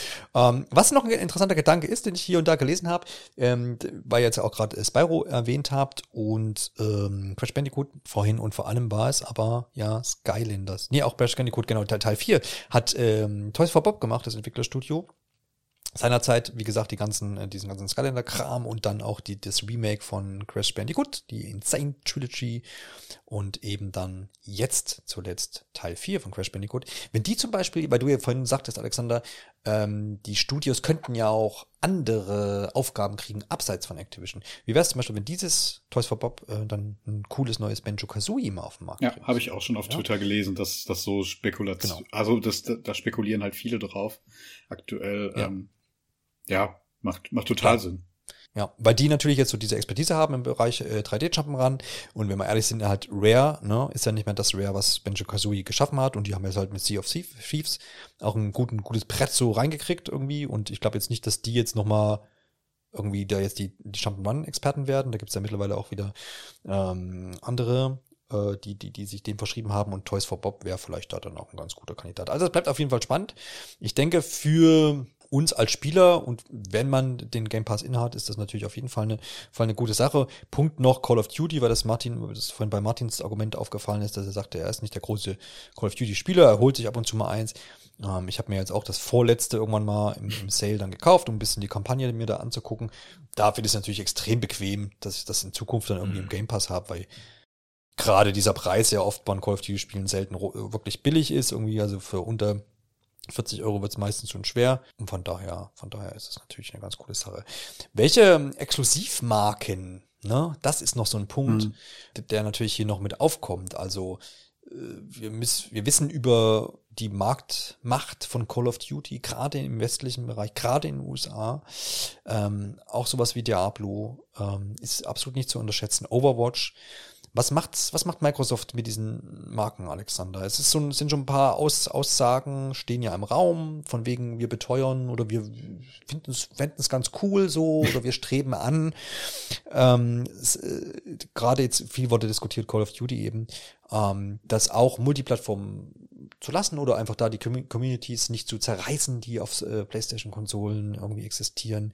Gleichermaßen gibt es noch Berichte von äh, Jason Schreier, der gehört haben will, dass ich glaube, die nächsten drei Teile wohl noch vertraglich an Sony auch ge, ge, gebunden sind. Das heißt, dass da auch noch eine Veröffentlichung auf PlayStation stattfinden soll. Wiederum sagt Microsoft, Verträge halten wir doch brav ein, so wie das ja jetzt auch bei Bethesda der Fall gewesen ist, bei, ähm, wie hießen doch die beiden Spiele? Und dann war es noch irgendwas anderes, genau, der Flug. Das, ich glaube, irgendein Spiel, was jetzt dieses Jahr noch kommt. Ghostwire Tokyo kann das Ah, sein? Ich glaube, Ja, das, das ist auch noch exklusiv. Genau. Ähm, das heißt, es ist wieder zu erwarten von Microsoft, dass man sich da auch dran hält. Wir wissen jetzt nicht, wie die Verträge aussehen, aber wenn das zum Beispiel wahr ist mit diesen äh, kommenden zwei ab oder zwei, zwei oder drei Ablegern für Call of Duty, dann, dann, dann können ja alle PlayStation Call of Duty Spieler ganz gechillt sich irgendwo in die Ecke setzen. Jetzt gucken wir aber einen Schritt weiter, gucken vielleicht noch auf ein paar andere Marken und gucken, ähm, was dann Microsoft danach macht. Alexander, was denkst du? Äh, machen sie weiter hier so Kuschelkurs oder werden sie die eine oder andere Marke dann doch sagen, Moment, das ist Xbox exklusiv? Ähm, was denkst du, wie richten sie sich aus? Deine Frage hatte natürlich jetzt einen weiten Vorlauf, aber ich beziehe mich einfach nur mal auf das Letzte, was du jetzt tatsächlich äh, gefragt hast. Was? Ähm, ja, wir hatten die Diskussion ja schon eigentlich am eigentlichen Tag, ähm, als, als aufkam, okay, Microsoft übernimmt Activision, ähm, was ist mit Call of Duty? Und wir hatten da eigentlich zwei, ja, so intern hatten wir eben diese zwei Positionen. Nein, das, das macht gar keinen Sinn, wenn die das noch weiterhin für die PlayStation veröffentlichen. Und nein, es macht gar keinen Sinn, wenn die es nur noch für die Xbox veröffentlichen. Und ich bleibe auch weiterhin bei dem Standpunkt, ähm, dass, dass Microsoft auf gar keinen Fall mit Call of Duty in Zukunft dann ja Xbox exklusiv ja gehen wird oder das Xbox exklusiv handhaben wird, einfach weil es die Marke schlechthin ist. Ähm, das ist der größte, ist die, der größte Name innerhalb dieses ganzen Deals und ähm, ja, ich meine, gehen die denn wirklich da, also kann man wirklich davon ausgehen, dass, dass die Leute sich dann alle eine Xbox kaufen würden, um dann Call of Duty weiterspielen zu können? Ähm, oder würden die dann ihre Playstations verkaufen? Das sicherlich wird es da einen Teil geben, aber och, ich, also ich weiß nicht, ob man sich damit einen Gefallen tut und es würde in kein, also es würde auch in jeder Weise dem widersprechen, ähm, was man mit dem Game Pass und und diesem Xbox as a Service Gedanken ähm, ja jetzt in den letzten Jahren verfolgt. Deswegen glaube ich nicht, dass man da irgendwie exklusiv gehen wird und das so wie bei Minecraft im Endeffekt weiter handhaben wird und da funktioniert es doch einwandfrei. Also was passieren wird, ist, ähm, die Call of Duty Spiele bekommen dann in Zukunft ein Xbox Login, ähm, den man dann halt auch auf der PlayStation dann irgendwie äh, nutzen wird. Das, das war bei Minecraft schon ein bisschen unge ja, hat sich erstmal im ersten Moment komisch angefühlt, ähm, auf seiner PlayStation oder Switch im, mit seinem Xbox-Account einzuloggen, aber im Endeffekt ist es halt der logische Schritt dann. Und ja, was, was passieren kann, dass es halt eine, eine Zeitexklusivität gibt, die wird sehr vermutlich geben. Day One im Game Pass kann ich mir sehr, sehr gut vorstellen. Ähm, vielleicht dann halt auch schon ja, drei oder drei Tage, vielleicht auch eine Woche eher schon als auf der PlayStation. Ähm, naja, und dann, dann kommt ja auch noch der gesamte PC-Markt dazu, wo man es halt auch weiterhin veröffentlichen wird. Also ich glaube nicht, dass es jetzt irgendwie wie ein Xbox ähm, Zugpferd werden wird. Wie das so bei den anderen Marken aussieht, ähm, schwierig zu sagen, ehrlich gesagt. Das ist, wird wahrscheinlich immer so eine ja, Abwägung Fall für Fall sein. Ähm, die Frage ist, ob Microsoft sich wirklich selber als Publisher sieht oder halt wirklich mehr als Plattformanbieter. Ich denke, das, das wird sich so dann mit Abschluss des, des Deals und, äh, und den Monaten darauf dann erstmal so zeigen müssen, wohin die, die Reise eigentlich geht. Sie haben ja jetzt auch noch einen ziemlichen Vorlauf, das alles vorzubereiten. Ähm, so, einen- so einen grundsätzlichen Plan werden sie natürlich haben, ähm, aber die Details, die werden sich jetzt wahrscheinlich erst mit der nächsten Zeit so ergeben. Ja, da stecken auf jeden Fall viele äh, Dinge dran drin und ähm, viele Aspekte so. Man, wenn man kann, man kann die eine Sichtweise haben, kann sagen, okay, gucken wir mal, was was sie jetzt bisher bei Bethesda-Titeln gemacht haben. Es kommt das Starfield im am 11.11.2022 wird ähm, exklusiv erscheinen, ist natürlich aber eine Neuentwicklung. Ne? Es ist keine lang äh, lang existierende Serie. Das heißt, da muss man eh Leute erstmal wieder rankriegen und sowas. Aber gleichermaßen soll auch äh, Elder Scrolls 6 dann in zehn Jahren exklusiv für Xbox-Plattformen erscheinen. Das sind jetzt mal so zwei Beispiele, wo man schon gesehen hat, okay, da sind sie dann schon beim exklusiven Teil mit dabei. Ist natürlich aber auch, liegt ja dann schon auf der Hand, ein ganz anderer Fall als jetzt das, das, das Thema Call of Duty, ne, was einfach eine riesen Spielerschaft hat wo man auch, wo ich auch der Meinung bin, man wird das nicht von einem Tag auf den anderen sagen, tschüss, dann kommt alle zu uns. Ähm, äh, das glaube ich auch nicht. Sehe ich auch nicht kommen. Da, dafür hat man natürlich aber auch noch kein, keine Beispiele so existierende Marken aus dem Hause Bethesda. Ich finde so ein, so ein kommendes Beispiel, da muss man dann gucken, was sie damit machen. Ist jetzt vielleicht ein neuer Doom-Ableger oder sowas wie Wolfenstein, mhm. wo man, wo man dann gucken kann, Okay, was machen sie denn damit? Das ist eine etablierte Reihe eigentlich so. Äh, machen sie das noch Multiplattform oder machen sie das exklusiv? Äh, dieses Fall-zu-Fall-Ding, äh, was du gerade erwähnt hast, meine ich, hat auch Phil Spencer mal vor ein paar ähm, Monaten, vielleicht auch vor, vor einem Jährchen oder was, auch mal in den Mund genommen dass man das sich immer genau anguckt. Das macht natürlich auch für mich irgendwie Sinn, dass man natürlich guckt, wo, wie sind die Märkte, wo kriege ich da am meisten auch Geld raus und was spricht dagegen, das noch auf anderen Plattformen laufen zu lassen. Aber auch das, was du angerissen hast, man wird natürlich trotzdem versuchen, über dieses Multiplattform äh, Leute ins Xbox Ecosystem irgendwie reinzuziehen. Ja, auf dem PC wird das wahrscheinlich ganz gut funktionieren oder schneller vielleicht bei einem als bei einem PlayStation User, weil wenn ich eh einen PC habe und dann sehe, okay, im Game Pass ist mein Call of Duty drin, dann ist das wahrscheinlich so ein, so ein, so ein No-Brainer. Dann warum soll ich da jetzt irgendwie Geld ausgeben? Äh, vielleicht nehme ich da ja dann das Abo. Ähm, das heißt, mit diesen zeitexklusiven Sachen, die du äh, angesprochen hast, kann man ja dann, glaube ich, schon relativ viel machen. Gerade bei Call of Duty, wo viele ähm, PlayStation-User ja auch in der vergangenen Jahren damit verwöhnt wurden, quasi mit, wir sind fünf Tage früher dran oder sowas. Ne? Ich denke mal, das wird man sich zunutze machen. Vielleicht über, zieht man es auch noch eine Nummer weiter und sagt, ja, im Game Pass ist das ein Monat früher da und du kannst zu uns kommen so ungefähr oder du spielst das erst einen Monat und bezahlst da nochmal 50 Euro oder 80 oder was auch immer, die dann für den Preis da abrufen. Ähm, und dann, weiß ich nicht, dann, dann überlegt sich das der ein oder andere vielleicht schon so.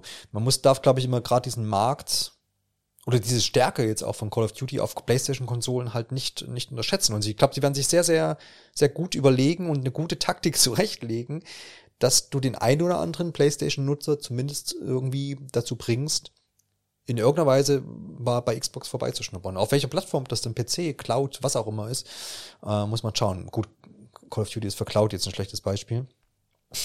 ja, aber, aber die Kampagne. Sie werden versuchen, ne, sie werden versuchen, da irgendwie abzugreifen. Martin, wie, wie sieht's aus? Ich würde, also vor allem Alex bei seiner Ausführung habe ich die ganze Zeit vor das Mikrofon, äh, Mikrofon genickt. Ähm, würde ich einfach 100% recht geben und ich hoffe einfach, weil wir haben ja äh, in den Notizen auch so ein bisschen zwischen Marco und mir diskutiert äh, mit diesem jährlichen Call of Duty Release.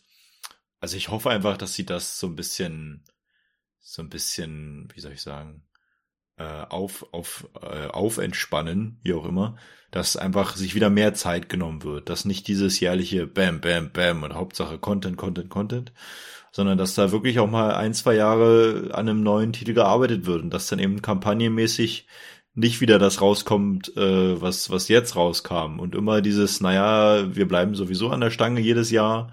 Und deswegen können wir auch die Kampagne so machen, dass es jedes Jahr weitergeht und dass, dass du wieder so schöne Call of Duty oder Medal of Honor fast schon Kampagnen wie früher kriegst. Und das, sowas wünsche ich mir einfach von diesem Deal. Ähm, und das mag fern jeder Realität und fern jeder Wirtschaftlichkeit sein. Aber das wäre so ein Wunsch, den ich dann einfach hätte. Ja, kann ich, kann ich, kann ich absolut nachvollziehen. Und dann müssen wir sehen, was sie mhm. draus machen. Und wie sie, ich glaube, glaub, das ist auf dem Punkt so, dass, dass dieses Fall-zu-Fall-Entscheidung, ich glaube, das wird man schon sehen. Und ich glaube, da kann man ganz gut, wie gesagt, jetzt auf die, auf die kommenden Befester-Sachen vielleicht gucken. Ich denke, da werden wir auch von den ein oder anderen Sachen jetzt dieses Jahr noch was sehen, so, äh, weil das sind ja einfach noch genug Studios, die an irgendwas arbeiten. Und dann werden wir schon, denke ich mal, Sommer, Herbst, irgendwie so in dem Zeitraum, wo auch dann viele Ankündigungen sicherlich wieder getätigt werden, ähm, mal erfahren, was mit, mit so etablierten Befestereien ist, wo jetzt einfach mal ein neuer Ableger dann wieder auch an der Reihe ist. Und da sieht man dann vielleicht schon so mal eine, so eine, so eine Grundausrichtung. Wenn die dann sagen, jo, das ist alles dann exklusiv, dann hat man da schon so ein bisschen ein Fühler dann dafür oder so ein Gefühl dafür, wo sie vielleicht hingehen. Um, oder sie sagen halt, nö, nö, das machen wir alles schon noch auf anderen Plattformen. Wird spannend auf jeden Fall. Das, das, das ist Werden ohne Sie Frage. zur Preiserhöhung mitteilen. Richtig, genau. so ist es. So, jetzt ist natürlich aber Microsoft nicht alleine auf der Welt. Man könnte fast denken, das wäre so, aber da sind ja noch ein paar andere Mitspieler. Und allen voran ist es natürlich jetzt als direkter Konkurrent Sony mit seiner PlayStation Sparte. Und ich habe ja vorhin schon mal angerissen, dass da es natürlich äh, äh, so Stellungnahmen gab, wo auch, äh, wie gesagt, Spencer gesagt hat, äh, wir wollen da versuchen, irgendwie ne, möglichst äh, lange das mehr Multiplattform zu haben und wir gucken uns das an und er hat auch gesagt, wir haben gute Gespräche geführt mit, mit PlayStation und das ist alles ganz, ganz suppi alles. und äh, äh, Sony sagt eigentlich so ein bisschen das Gleiche. Sie erwarten da auch, dass die Verträge irgendwie eingehalten werden und äh, freuen sich oder hoffen einfach, dass ähm, die kommenden Activision-Spiele und damit allen voran mal wieder Call of Duty eben äh, auch Multiplattformen erscheinen. Und wenn es diese Verträge eben auch gibt, dann wird das ja wahrscheinlich auch der Fall sein. Die Frage ist also, wie hart trifft es PlayStation und ähm, was, was, was, äh, ma was machen sie? Was machen sie damit jetzt? Also greifen Sie jetzt äh, und planen Sie den großen Gegenangriff, was man ja oft jetzt gelesen hat, und schlägt man jetzt wild um sich und kauft hier und dort noch tausend Sachen ein. Wir können ja, können ja das ja gleich vielleicht mal hier mit, mit, mit, mit ransetzen. Die Meldung, die uns da äh, vielleicht dann heute, oder was heißt vielleicht, die Meldung, die uns heute erreicht hat vor ein paar Stunden, ist, dass Sony jetzt und das ist wohl nicht als Reaktion zu sehen, so zumindest die offiziellen Aussagen auch, ja, sich Bungie einverleibt und diesen traditionellen Entwickler da kaufen wird für 3,6 Milliarden US-Dollar. Wer dann uns, Bungie ist der ursprüngliche Entwickler von Halo. Wenn man sich das, wir hätten es ja heute jetzt, wir haben uns heute gedacht, wir setzen uns hier heute Abend ans Mikrofon und besprechen die ganze Chose. Und die Ausrichtung wäre so ein bisschen gewesen, ja, was macht denn Sony jetzt? Und jetzt kommt diese Meldung auf einmal rein und wir waren dann doch schon ein bisschen, bisschen, bisschen verwirrt, Alexander, du hast äh, das dann vorhin auch mit aufgenommen und hast, hast gedacht, Moment, was, was, was ist jetzt hier los? Als ich das gelesen habe, die Schlagzeile, dachte ich, okay, alles klar, das ist ja vielleicht jetzt doch so der besagte Gegenangriff. Vor allem, weil, weil das natürlich so ein bisschen Symbol, Symbolkraft hat. Bungie, der ursprüngliche Halo-Entwickler, die guten alten Halo-Zeiten, ja, was lange Zeit dann jetzt Free for Free Industries, die die neueren Halos gemacht haben, nicht hinbekommen hat. Und jetzt kauft Sony Bungie. Was steckt denn da so dahinter? Es ist, glaube ich, nicht so ich habe gefühlt, ist es nicht so dieses, wir schlagen jetzt zurück und meh, meh, meh, sondern äh, es wirkt so ein bisschen anders oder es soll, es stecken andere Sachen dahinter, oder? Ähm, ja, definitiv. Also es ist natürlich jetzt gerade, weil es auch noch so eine frische Meldung ist, es sind natürlich noch nicht alle Informationen da. Es ist natürlich dann ja. üblich, dass da, da werden jetzt wahrscheinlich noch viele Interviews in den nächsten Tagen mehr ähm, Aufschluss darüber geben. Aber was sich jetzt eigentlich schon so rauskristallisiert ist, nicht, dass, also ist, dass Sony sich Bungie jetzt nicht einverleibt ähm, mit dem Gedanken, okay, ähm, wir, wir kaufen Bungie ein, um jetzt neue ähm, ja, Marken für uns entwickeln zu lassen. Das, das kann natürlich immer noch irgendwann in, im Rahmen dieser gemeinsamen Zusammenarbeit, äh, Zusammenarbeit dann mal passieren. Ähm, aber tatsächlich soll es jetzt erstmal so sein, dass Bungie ähm, weiterhin ja weitestgehend ähm, unabhängig ähm, Spiele entwickelt und auch veröffentlicht. Und ähm, das wird auch bei diesen, ja, bei den existierenden Spielen jetzt erstmal weit so ähm, weiter gehandhabt werden. Also in erster Linie ist es ja eigentlich Destiny. Ähm, da halt auch noch mal, wie verrückt das eigentlich ist, um das noch mal so ein bisschen, ja, hervorzuheben.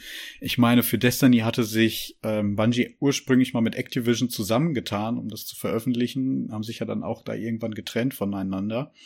Ähm, das, deswegen ist es halt auch, auch jetzt, dass gerade Sony jetzt ähm, Bungie dann übernimmt, die ja auch noch eine Verbindung dann zusätzlich zu Microsoft haben. Da, da möchte man natürlich halt mehr reininterpretieren, als es eigentlich ist. Also, dass es halt dieser Vergeltungsschlag ist oder so weiter. Was, glaube ich, in der, ja, Videospielindustrie auch immer noch so ein, so ein Reflex ist, weil es halt diese äh, Console Wars irgendwann mal gab, ähm, aber eigentlich sich alle da einig sind, dass wir, dass diese Zeiten weit zurückliegen.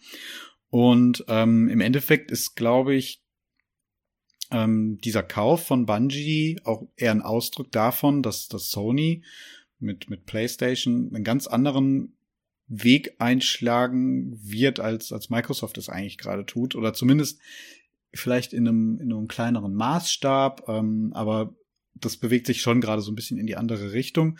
Weil was sich jetzt gerade da so herauslesen äh, lässt, ist, dass das ähm, Sony ähm, ja eine Art ähm, ja Publisher Rolle quasi für, für Bungie einnehmen wird und, und da auch finanzielle Mittel hauptsächlich mit rein ähm, pumpen wird. Und äh, es von Bungie-Seite halt auch viel darum geht, ähm, die eigenen Pläne halt einfach finanziell umsetzen zu können. Ähm, es wird da viel, ähm, also es wird auch gar nicht von Gaming gesprochen von von Bungie Seite aus, sondern es geht darum, Bungie ähm, zu einem globalen Multimedia Entertainment Unternehmen aufzubauen und ähm, dass da halt einfach gar nicht der Begriff Gaming drin fällt. Ähm, ja, glaube ich, lässt da schon tief blicken, dass man da vielleicht auch Ambitionen hat, ähm, ja Inhalte für andere Medien zu produzieren. Also jetzt, ich denke mal, das näherliegendste ist halt einfach ähm, Film und TV. Und das ist natürlich dann, wenn man, wenn, wenn man Sony jetzt als Gesamtunternehmen betrachtet, die ja auch eine, eine, eine ja, große Filmsparte haben, ist das natürlich dann auch einfach nochmal interessant. Und dann ist äh, Sony da auch einfach für Bungie der, der passendere Partner.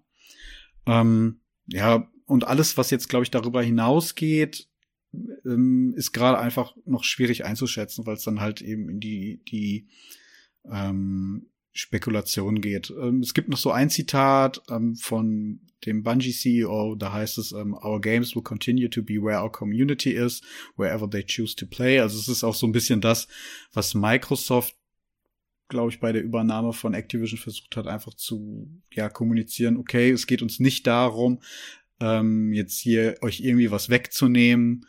Ähm, wir, wir betrachten halt die gesamte Spielerschaft und ähm, ja, man muss natürlich schauen, wie, wie sich solche Versprechen dann auf lange Frist tatsächlich halten werden. Ähm, ja, es ist auf jeden Fall ähm, ein sehr interessanter Zeitpunkt und man möchte fast wirklich nicht dran glauben, dass es Zufall ist, aber in diesem Fall scheint es tatsächlich einfach ähm, so wie man es jetzt von außen betrachten kann, äh, Zufall zu sein. Ja, ja, ja, scheinbar schon. Es passt so wunderbar in diesen, in diesen verrückten Monat Januar mit all diesen, all diesen Meldungen an voran, allen voran, die, die wir jetzt besprechen.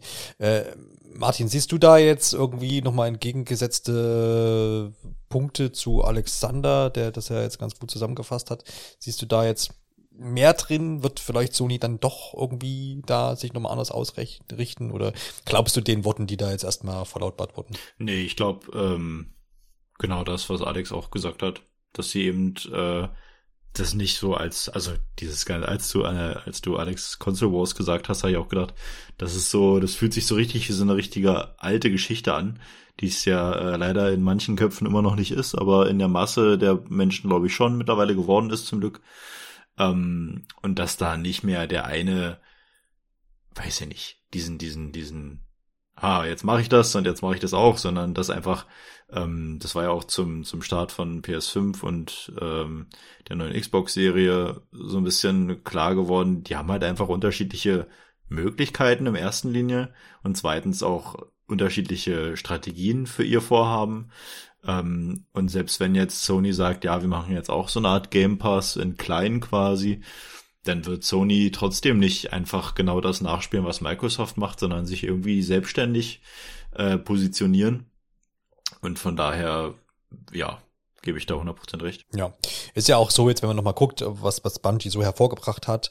Ähm, wir sind Begriff, Begriffe noch äh, Myth und Myth 2 und Oni, das sind so Oni, ja, hauptsächlich auf dem PC stattgefunden hat, ne? aber dann auch auf PlayStation 2 teilweise. Und dann natürlich der ganze große Halo-Block von 2001 bis 2010 Danach gab es dann Destiny und im Hause Activision ne? und Destiny 2, was dann wieder ähm, unabhängig auch dann auf den Markt gebracht wurde. Also in letzter Zeit sind die ja dann unabhängig unterwegs gewesen. Das heißt, man hat da jetzt auch keine, die Halo-Marken liegen natürlich bei Microsoft, keine, keine IPs da groß jetzt eingekauft. Ne? Also da ist ja jetzt, steckt ja jetzt nichts groß drin, wenn man das jetzt nochmal, wenn man da jetzt dies, das Fass nochmal aufmachen wollen würde und sagt, ja, haha, äh, das war jetzt, ist jetzt ein Kauf, um irgendwie da groß jetzt Exklusivtitel irgendwie aneinanderzuziehen. Nee, das ist auf jeden Fall nicht der Fall. Das habt ihr beide schon genannt.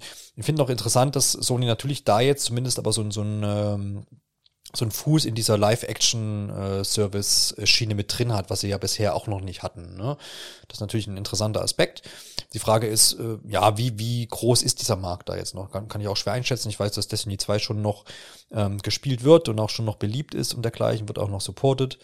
Ähm, wird spannend sein, ob da, ob, ob da in die Richtung dann noch was kommt, auch in Richtung Spielen, oder ob jetzt Bungie sich auch nochmal neu ausrichten kann. Das ist ja auch nicht ein Studio gewesen, was schon immer Live-Action-Spiele gemacht hat, sondern anhand von Halo und äh, Uni und Myth zum Beispiel kann man ja auch erkennen, dass das damit ja überhaupt nichts zu tun hat. Das heißt, da ist ja vielleicht auch nochmal Potenzial da, äh, vielleicht das ein oder andere neue Spiel und mit einer ganz anderen Ausrichtung an den Start zu bringen.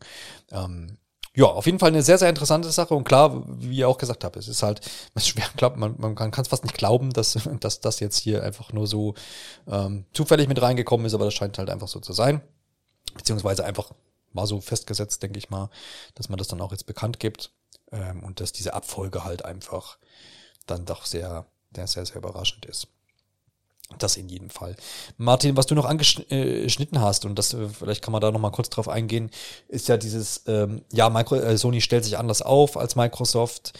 Ähm, man hat oft in den letzten Tagen immer gelesen, ja, was kauft denn Sony als nächstes jetzt? Was kaufen sie denn jetzt? Die müssen ja jetzt was kaufen. Ähm, die, können sie doch nicht auf sich sitzen lassen. Die müssen jetzt losgehen und die Koffer und die Geldbündel um sich schmeißen. Ähm, ist schwierig so. Wir haben, ich habe mal geguckt, ähm, man kann ja die, die, die äh, quasi den Marktwerkwert von, von so Unternehmen sich mal angucken, was da auf der Börse losgeht. Kurz gesagt, Sony kann eigentlich das jetzt rein finanziell mit dem Gesamtunternehmen Microsoft nicht aufnehmen. Und daher Microsoft sich eben mit Microsoft Gaming aufstellt und nicht mehr so eine Xbox-Sparte, klar, die gibt's noch, aber das nur so nebenbei laufen lässt, äh, anscheinend, ähm, wird es schwierig jetzt. Ist Sony, glaube ich, nicht in der Position, jetzt hier wild irgendwelche Spontankäufe Käufe zu machen, nur um quasi irgendwie jetzt so dieses, dieses äh, Loch im Damm zu stopfen, mal so sinnbildlich gesprochen. Und das glaube, das wollen sie auch überhaupt nicht. Ne? Die Frage ist, denkt ihr, dass Sony, weil ja, weil es ja diese, diese Gerüchte jetzt gab mit äh, äh Project Spartacus, also eine Art Game Pass für, für PlayStation-Spieler, ob, ob Sony Bock hat, direkt mit Microsoft in diesem Bereich zu, zu, zu konkurrieren. Das heißt, ein Konkurrenzprodukt, ein 1 zu 1 Konkurrenzprodukt oder annähernd 1 zu 1 äh, Produkt äh, auf den Markt zu bringen, was den Game Pass konkurriert und sich quasi als wirklich als ebenbürtiger Partner aufzustellen. Unabhängig davon, dass es wahrscheinlich gar nicht können, aufgrund ähm, der nicht äh, ja, verfügbaren Mittel. Ähm, Alexander, ist, oder siehst du wenn sie das nicht tun, wovon wir vielleicht ausgehen können, also du sagst ja, ja, das machen sie, ähm, siehst du dann Sony vielleicht in einer, in, einer, in einer längerfristigen Zukunft dann doch vielleicht als rein Softwarehersteller? Oh, äh, jetzt, jetzt packst du ja nochmal einen richtigen Themenblock aus. ähm, nee, ich glaube schon, ich glaube schon, dass sie versuchen werden, sich mit dem Game Pass zu messen. Das ist, macht, macht schon, macht, glaube ich, einfach Sinn, weil einfach das Konsumverhalten sich allgemein durch diese Abo-Dienste ähm, komplett verändert hat. Also hm. alles. Im Endeffekt schaut, schaut euch mal so einfach in den, in den App Stores um. Äh, es gibt quasi keine App, die ich mir irgendwie einmal kaufen kann, sondern ungefähr jede App hat einfach ein Abo-Modell. Ähm, und das ist, ist halt aktuell einfach der Weg, weil es ist einfacher damit zu kalkulieren, weil ich habe ja relativ berechenbares ständiges Einkommen damit und kann kann damit ja viel besser kalkulieren. Ähm, einfach mal so aus Unternehmenssicht. Und ähm, ja, stetige Einnahmen. Und ähm, ich glaube, durch diesen Wechsel, ja, durch diesen äh, Wechsel im Konsumverhalten der Leute ähm, wird Sony da auf früher oder später reagieren müssen. Ich meine, diese Preiserhöhung bei den PS5-Spielen, die ist ja jetzt auch nicht einfach so an, an Sony vorbeigegangen. Also ich meine, das, das war schon recht lange Thema, dass jetzt Spiele zum, zum Start halt noch mal 10 Euro mehr als gewohnt äh, irgendwie kosten. Das ist schon vielen Leuten recht sauer aufgestoßen. Und ich glaube, wenn man ähm, ja da irgendwie entgegenwirken will oder darauf reagieren möchte, ist es wahrscheinlich langfristig gesehen schon der bessere Weg über diesen Abo-Dienst, um einfach die, die Konsumenten da wieder einzufangen. Weil im Endeffekt möchte ja man als Plattformanbieter nicht, dass sich die Leute ein oder zweimal ein großes Spiel im Jahr kaufen, sondern eigentlich sollen die ja die Konsole auch stetig benutzen, dadurch dann halt aufmerksam werden auf andere Spiele und dann vielleicht auch durch Mikrotransaktionen oder wie auch immer, auf jeden Fall sollen sie mehr Zeit auf der Plattform verbringen und mehr Geld da reinbringen. Ähm, ich glaube, aus der Sicht macht es auf jeden Fall Sinn für Sony und ähm, die haben auch einfach, glaube ich, ein bisschen andere Position als Microsoft, wenn sie da dran gehen, weil sie halt auch einfach einen sehr großen Katalog einfach an eigenen Marken und auch Spielen der letzten Generation haben, die ja jetzt beispielsweise schon über PlayStation Now ähm, auch angeboten werden ähm, zum, zum Streaming. Also die Technik ist auch dafür da. Ich glaube, es fehlt einfach nur so ein bisschen das Businessmodell ähm, bisher, um das auch richtig an die, ja, an die Spieler zu bringen, diesen Dienst. Ähm, ich glaube schon, dass man, also dass, dass Sony da irgendwie versuchen wird einzusteigen, aber nicht mit dieser Kaufkraft, wie es halt einfach Microsoft tut, wie du es gerade auch dargelegt hast, weil es einfach gar nicht für Sony in diesem Umfang möglich ist. Ähm, aber man muss ja auch einfach bedenken, dass, dass ähm, es ja auch noch genug Publisher gibt, die eben nicht unter Microsoft laufen und ähm, für die halt auch so ein zusätzlicher Marktplatz im, im, weitesten Sinne ja auch Sinn macht, wo sie ihre Spiele dann halt mit anbieten könnten. Und ähm, ich glaube, dass es auch dem dem Markt ganz gut tun würde, wenn es da irgendwie ein Konkurrenzprodukt gibt und ähm, vielleicht die ähm, naja, dass, dass man sich wieder stärker bewirbt um die Spiele, die dann da auf diesen Diensten landen und ähm, vielleicht dann da auch ja interessante Zusammenarbeiten daraus entstehen können, weil man halt dann wieder mehr auf Exklusivtitel achten müsste, die man anbieten kann. Ähm, aktuell läuft es ja so, dass, dass Microsoft einfach dadurch, dass sie die einzigen sind mit einem vergleichbaren Angebot, ähm, die können jetzt einfach alles dort anbieten, aber also im, im Endeffekt ist die Situation so gerade jedes Spiel, was sie dort anbieten, ist ein Pluspunkt. Und ähm, wenn, wenn Sony sich da jetzt mitbewerben würde, müsste man, müsste halt auch auf Microsoft-Seite wieder mehr auf Exklusivtitel geachtet werden, was da wieder was Gutes für die Spieler wäre, weil eben spannendere Projekte dabei hervorkommen würden. Ja, ja, absolut. Also das, da muss man ja sagen, äh, Sony hat ja immer noch dieses, wenn man sich mal so umguckt, die machen halt Premium-Spiele, ne? Das muss man ja schon sagen. Die sind ähm, alles, was da jetzt so kommen wird an, an Horizons und äh, äh, God of Wars und was wir auch in der Vergangenheit gesehen haben an Exklusivtiteln aus dem Hause Sony, das sind Premium-Produkte. Das braucht man ja, braucht man ja so gar nicht ähm, groß äh, diskutieren.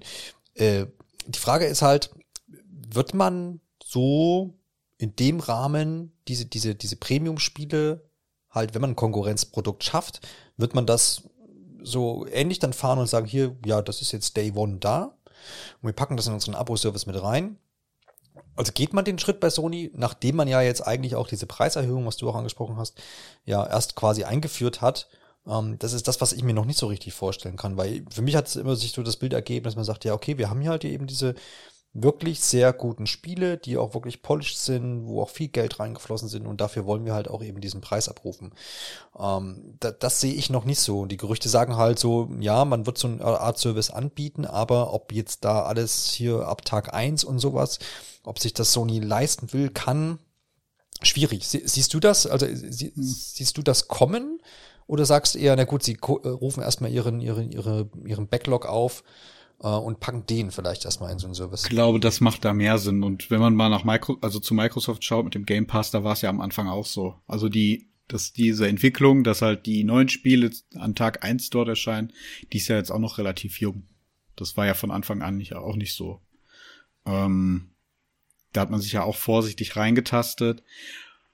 Ich glaube nicht, dass Sony da aktuell ein Interesse dran hätte, die Spiele da Tag eins anzubieten. Glaube ich auch nicht. Und ähm, ja, also ist es dann, ist es dann, dann, dann irgendwie konkurrenzfähig? Also, also meinst du, man kriegt Leute mit, mit, mit Backkatalog dann, dann ran? Oder wird es dann schwierig? Ähm, also ist ja, das attraktiv? Ich glaube schon, auf jeden Fall. Weil schau dir mal an, was sie jetzt aktuell machen. Sie haben in der letzten Konsolengeneration wahnsinnig viele neue Marken irgendwie ähm, ja, äh, erschaffen. Und ähm, was sie jetzt gerade machen, ist halt die Nachfolger dazu veröffentlichen. Und wenn man sich auch mal bei uns so in der Community ein bisschen umschaut oder auch was ich jetzt so in den letzten Wochen gespielt habe oder Monaten, ähm, was ich gerade auch so mache, ist da viel nachzuholen, weil ich weiß, okay, dann und dann kommt Nachfolger dazu raus und ich möchte natürlich auch den ersten Teil dazu gespielt haben. Und ähm, das ist ja aktuell auch einfach schon so ein bisschen der Fall, wenn man in die PS Plus Collection guckt.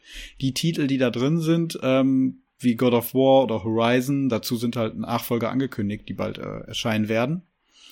Ähm, dementsprechend kann auch so ein Dienst, glaube ich, da interessant sein mit älteren Titeln. Man müsste jetzt nur davon ausgehen, ähm, Naughty Dog kündigt Uncharted 5 an. Ähm, perfekt, ich kann jetzt in den in Sony Abo-Dienst gehen und Teil 1 bis 4 nachholen. Also ich finde, das ist schon ein Argument.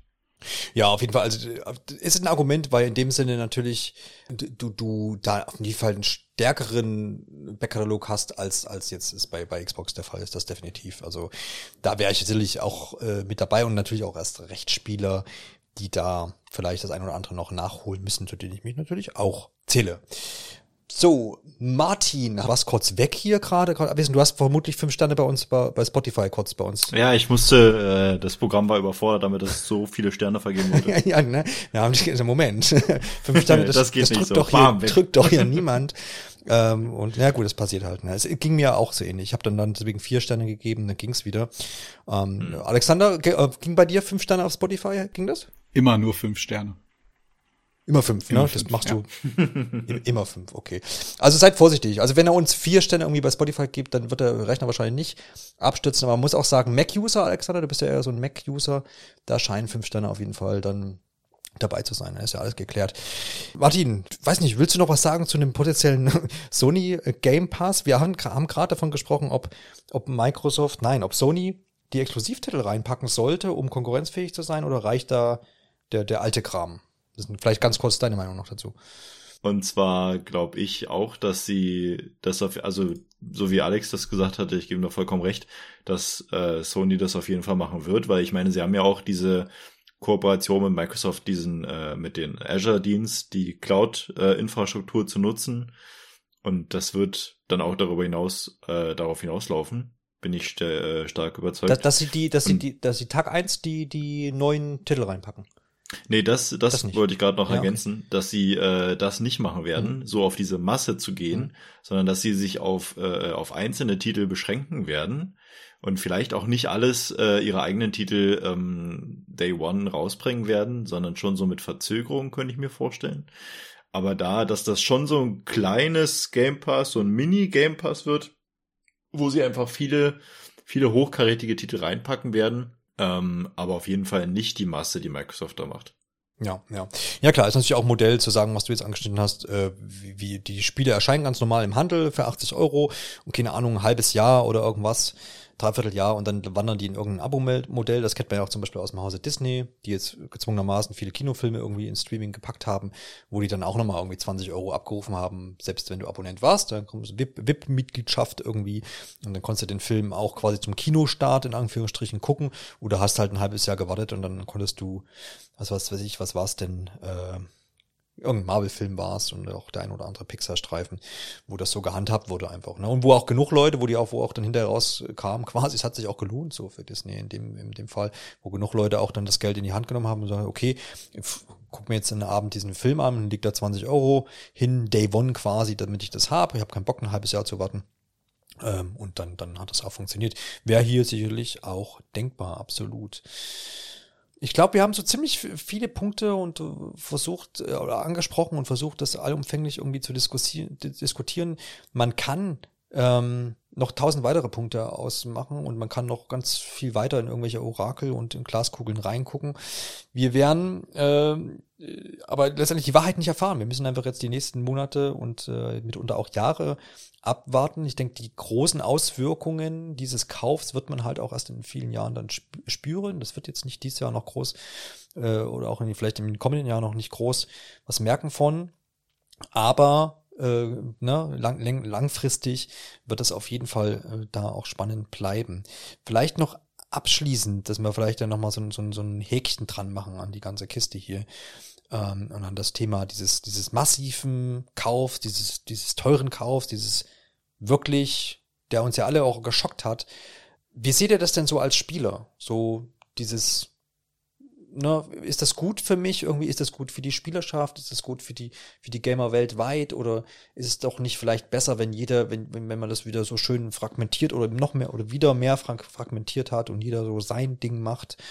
Ähm, wie, wie ist da so, wie ist da eure Gefühlslage? Es ist natürlich auch immer, finde es auch schwer einzuordnen, gerade wenn man ähm, jetzt ne, Game Pass Kunde ist und damit auch zufrieden ist, dann, dann sagt, sagt, ist vielleicht die erste Reaktion immer so, ja, ist doch, ja cool, dann kriegen wir jetzt noch mehr Spiele für 13 Euro oder für 10, je nachdem.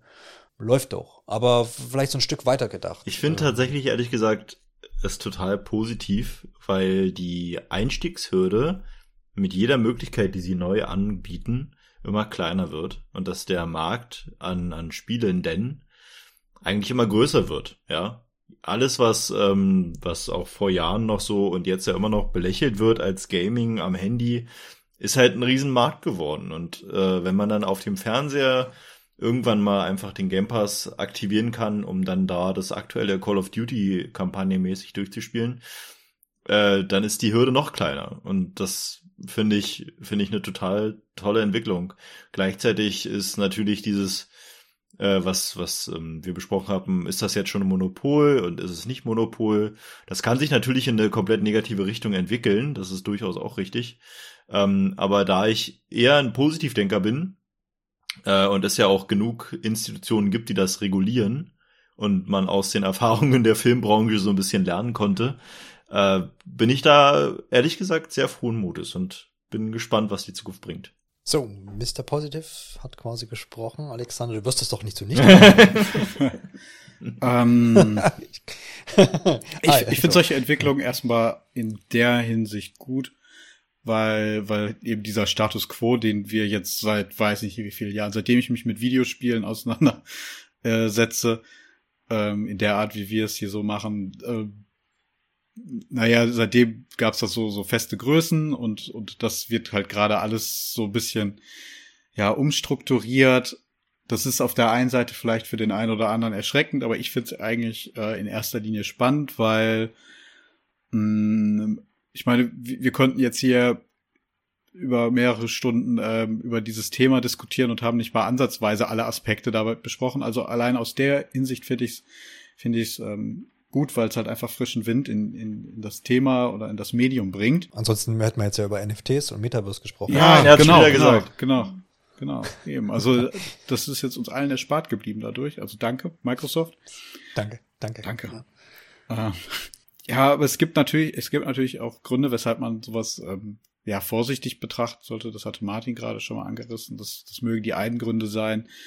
Ähm, andererseits weiß man nie, wie sich Microsoft und Xbox weiterentwickeln wird. Ich meine, da muss nur mal jemand anderes ähm, quasi ja an, in, äh, den CEO-Posten irgendwann mal übernehmen, ähm, der da vielleicht ganz andere Vorstellungen hat. Oder Microsoft als Unternehmen entwickelt sich komplett anders oder orientiert sich um. Das, das passiert ja auch hin und wieder mal.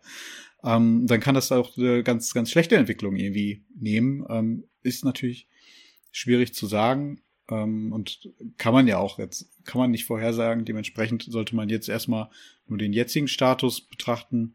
So rein emotional gesehen äh, tangiert es mich auch eher gering, weil ich dann auch eingestehen muss, ich habe nicht viel mit Activision-Spielen einfach zu tun. Hin und wieder kommt es mal halt vor, dass ich mit denen irgendwie in Kontakt komme und wenn das dann halt in Zukunft über den Game Pass ist, ist es für mich als Konsument halt einfacher. Ja, das habt ihr doch schön, habt ihr schön äh, zusammengefasst. Und ich hätte ja fast gedacht, dass äh, Alexander das du jetzt Ich habe auch, ich bin, ich bin die ganze Zeit zusammengezuckt, jedes Mal, wenn er einen neuen Satz angefangen hat. aber jetzt.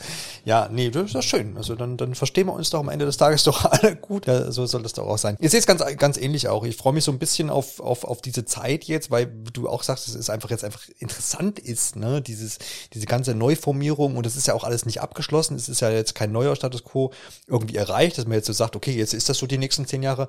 Wir sehen ja an dem, an dem, äh, an der Meldung von heute, ähm, Sony und Bungie, dass da noch was brodelt so äh, unter der Decke und das wird auch die nächsten Monate noch weitergehen. Wie, man sei nochmal auch an die Embracer Group, ähm, äh, aka THQ Nordic erinnert, die auch die letzten Monate viel eingekauft haben und Jahre auch schon. Also das, das ist da wirklich stark in Bewegung. Und klar, man muss natürlich hoffen, dass am Ende dann nicht irgendwie nur drei Unternehmen übrig bleiben, so sind gemäß denen alles gehört. Dann ähm, naja. kann das wirklich wieder, kann, kann das wirklich wieder schwierig bleiben. Wie, wie bitte? Naja. Kapitalismus. Oh, oh, jetzt geht's los. Der funktioniert ja, ja, oh, ach, jetzt, äh, piep, piep. nee, also, ich, ich denke, äh, das, das Problem ist halt einfach, glaube ich, ähm, dass, also es wird einfach eine Entwicklung sein, die wir in den nächsten Jahren immer weiter und immer häufiger sehen werden. Deswegen glaube ich, der Verweis zu THQ machte da auch gerade Sinn. Ähm, es, es ist halt immer mehr Geld in, in, dem, in der Branche im Spiel. Und ähm, wenn man da mithalten möchte, dann muss man halt sich zusammentun, weil, weil die einzelnen Firmen wahrscheinlich da einfach sonst nicht mehr mithalten können. Und ähm, ich glaube, so eine Entwicklung jetzt halt wie bei Activision, die ein Interesse daran hatten, ähm, ja, übernommen zu werden, oder auch jetzt Bungie, die gezielt nach einem Partner gesucht haben, das, das, das ist so ein Zeichen einfach dafür, dass man halt gucken muss, dass man größer wird durch, durch solche, ähm, ja, durch solche Deals einfach, um mithalten zu können in der Zukunft. Schön gesagt. Die große Frage bleibt natürlich immer, wie immer offen an, am Ende, also am Gegenende solch eines Podcasts. Was macht Nintendo und wann reagiert Nintendo darauf? Gar nicht. in 15 Jahren. Ich habe da gerade ein schönes Meme zugesehen. Genau. Ähm, es gab doch diese eine genau. E3, wo ähm, Satoru Iwata hinterm Vorhang so, glaube ich, Ja. hergelugt hat und einfach was Ja. gegessen oder so hat. Und genau das ist, glaube ich, auch das, was Nintendo tun wird. ja, ja. Nintendo zeigt einen neuen Kirby-Trailer. Enjoy, enjoy the Melody. Ja, ja, genau, richtig. Was auch vollkommen okay ist. Es ist so der, der herrliche Ja, Ruhepunkt ja. irgendwie in der ganzen Geschichte aktuell. Ja, absolut. Wunderbar, ja, wunderbar. Ja, äh, lasst uns noch, wie es, wie es, wie es sich äh, gehört einfach an, am Ende einer Episode Safe Game. Und ich weiß, die ist schon sehr lange, aber das, das ist moderne Medium Podcast hat ja auch die Eigenschaft, dass man zwischendurch auch mal pausieren kann. Ist ja überhaupt kein Problem. Äh, lasst uns noch über zumindest ein Spiel vielleicht pro Person sprechen hier. Denn äh, das tun wir nun mal am Ende so einer, so einer Episode Safe Game, über das sprechen, was wir gespielt haben. Und das war bei mir, ich fasse es kurz und ich, vielleicht äh, entsteht da raus, je nachdem, was Martin sich rauspickt, eine Konversation. Äh, ich habe den, den, den Kampagnenmodus äh, von Halo Infinite jetzt aber wirklich, glaube ich, fast zum Ende geprügelt. Geprügelt. mal, ja, das klingt jetzt so ein bisschen negativ, ne? Aber ich habe im Dezember damals angefangen, als das Spiel erschienen ist, ähm, und habe dann aber tatsächlich entgegen meiner Weihnachtspläne, die ich mit mit Alexander ja besprochen habe, äh, es zu Weihnachten nicht geschafft und habe da Oh, doch, zweiter Titel Mario Party Superstars gespielt, wie, wie ich auch, das war ein Plan, den ich hatte. Aber Halo Infinite tatsächlich jetzt erst wieder im Januar und äh, bin weiterhin sehr, sehr zufrieden damit. Also es ist ähm, einfach ein knackiges, funktionierendes, spaßiges Gameplay. Man hat ja, wenn man sich äh, erinnert und so ein bisschen die Berichterstattung im Dezember verfolgt hat, äh, gab es so ein paar Leute, die gesagt haben, ja, dieses Open-World-Ding hätten sie sich auch sparen können und ähm, es sind ja mehr eigentlich so Hubs, es ist ja keine Open World, weit davon entfernt, sondern es sind so größere Bereiche. Und ich habe am Anfang, als ich das so gelesen habe und mich, mich damit beschäftigt habe, habe ich gesagt, ja, ich werde da, glaube ich, auch keinen Bock haben, irgendwie dann noch so zwei, drei Nebenmissionen zu machen. Ich rasch da irgendwie durch. Und wie war's? Ich habe dann doch noch mal geguckt, was da so in den Nebenmissionen los ist. Und das hat mich alles durchweg unterhalten. Und es hat, war immer äh, getragen eben vom Gameplay. Ähm, was echt einfach saugut funktioniert, so gerade mit diesem Greifhaken, du schwingst dich da äh, durch die Gegend und äh, verklopst die Gegner und, und äh, nutzt dann natürlich auch deine zahlreichen Waffen. Das macht schon absolut Spaß, ist auch doch relativ, ähm, ich bin jetzt kein äh, Shooter-Veteran oder sowas, aber es ist äh, dann doch, hat, hat mich auch stellenweise herausgefordert so. Es ist auch jetzt nicht irgendwo du einfach nur losrennst und irgendwie einfach alles wegballerst, sondern man muss da auch schon mal ein bisschen mit Köpfchen vorgehen und sich auch mal wieder ein bisschen zurückziehen und dergleichen. Zumindest so mein Spiel, äh, Spielstil, Spielstil. Und äh, das hat mir große, große Freude äh, bereitet. Und wie gesagt, diese Nebenmissionen, die wurden auch ganz stark durchs Gameplay eben getragen, wie das ge- gesamte Spiel. So, man hat natürlich da auch äh, eine gewisse Story, die da verfolgt wird. Das ist auch halb, halbwegs interessant. Ich finde die die die Zwischensequenzen, die unterstützen das da auch alles sehr gut. Das äh, ist schön inszeniert, aber ist jetzt auch nichts nichts weltbewegendes, aber einfach Spaß mit dem Spiel aufgrund des Gameplays. Das ist eine ganz, ganz große Stärke und das hat mich da auch jetzt auch ähm, weiter motiviert, das abzuschließen und ich glaube, gefühlt ähm, muss es jetzt, glaube ich, auch echt dann bald zu Ende sein. So. Und das habe ich bei noch Last of Us fertig. 2 auch gedacht. Ja, gut, das ist aber auch ein ganz extremer Fall. Da ist ja nach der Hälfte, Spoiler, äh, äh, beginnt ja quasi von vorne. Und das ist ja, so extrem ist es jetzt hier, glaube ich, nicht. Ja, Martin, ähm, Wa- Warte ganz kurz, du bist noch nicht Ja. fertig oder mit Halo Infinite? Ich bin noch nicht fertig, ich Ah. bin aber jetzt bei dieser, also ich habe den, äh, ich bin der Bösewicht, den habe Ah, ich ja, jetzt äh, hinter mir gebracht und habe hab noch ein paar Wege weitergemacht und jetzt war der letzte Kampf, da habe ich aber keine Lust mehr gehabt gegen so ein, eine Frau, die durch den Raum schwebt. Ja, dann bist du ja schon nah. Ist das das letzte Ding, ne? also, So. es, also ich fand zum Beispiel die Story bis zum Ende immer besser werdend und ich fand am Ende neben dem Gunplay die Story mit am besten von dem Spiel. Ich habe halt Mhm. auch nur, nur die Hubs gemacht, um die Fähigkeiten zu Ende aufzurüsten, Mhm. die mir äh, was gebracht haben. Den Rest habe ich wirklich links liegen lassen, weil da war ich mehr so die Fraktion, okay, das hätten sie sich jetzt sparen können. ja, aber Ja. Was hast du hauptsächlich aufgerüstet? Also Auch ein Greifhaken, oder? Äh, ja, Greifhaken und äh, eine andere Sache noch. Die, Schild wahrscheinlich, oder? Ja, die den eigenen Schild zu verbessern. Hm. Hm. Das habe ich bis zum Ende und den Rest habe ich aber auch komplett ignoriert. Den habe ich gar nicht genutzt. Ja, kann, kann man auch. Ja. Äh, genau. Was habe ich gespielt? Ich hätte mich jetzt aufs gleiche Thema wenden können und auch auf 3000 andere kleine Sachen, die ich angespielt habe. Aber tatsächlich möchte ich ein Highlight rauspicken. Und zwar Lost in Random. Äh, ein Titel, der mich überrascht hat, weil er erstens total günstig ist mit knapp 20, 25 Euro äh, und mich an so einzelne Tim Burton Filme erinnert hat und ähm, diesen ganz interessanten Ste Zeichenstil hat mit einer wunderbaren Erzählerstimme, englischen Erzählerstimme. Ähm, und man, man sieht dem Spiel an vielen Stellen an, dass es nicht das größte Budget hat, hatte, weil viele Charaktermodelle wiederverwendet werden. Aber es geht ja quasi um die, um die Geschichte des Würfels, so prinzipiell. Würfel haben eine ganz besondere Geschichte und dann gibt es sechs Städte, so wie die sechs Seiten eines Würfels.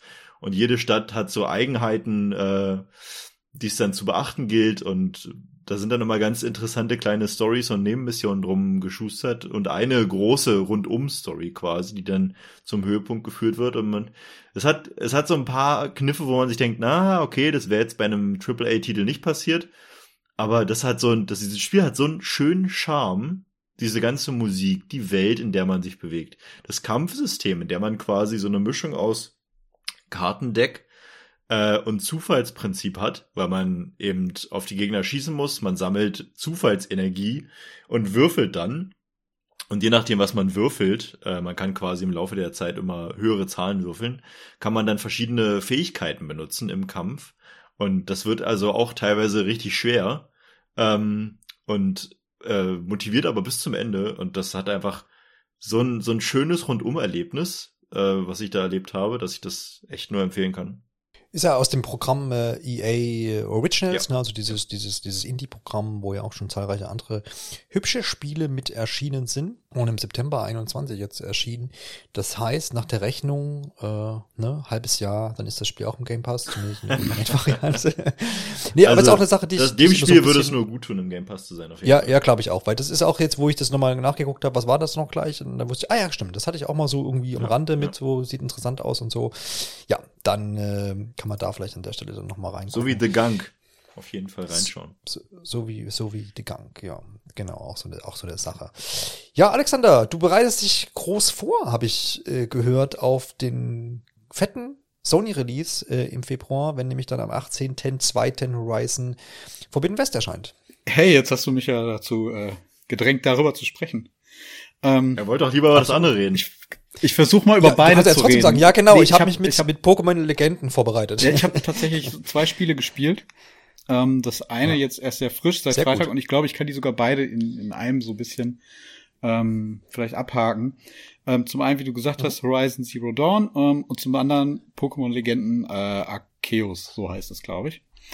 Ähm, ja, und ich bin von beiden Spielen äh, eigentlich aus demselben Grund recht angetan. Und das ist so die Gameplay-Mechanik, die im, im äh, Fokus steht.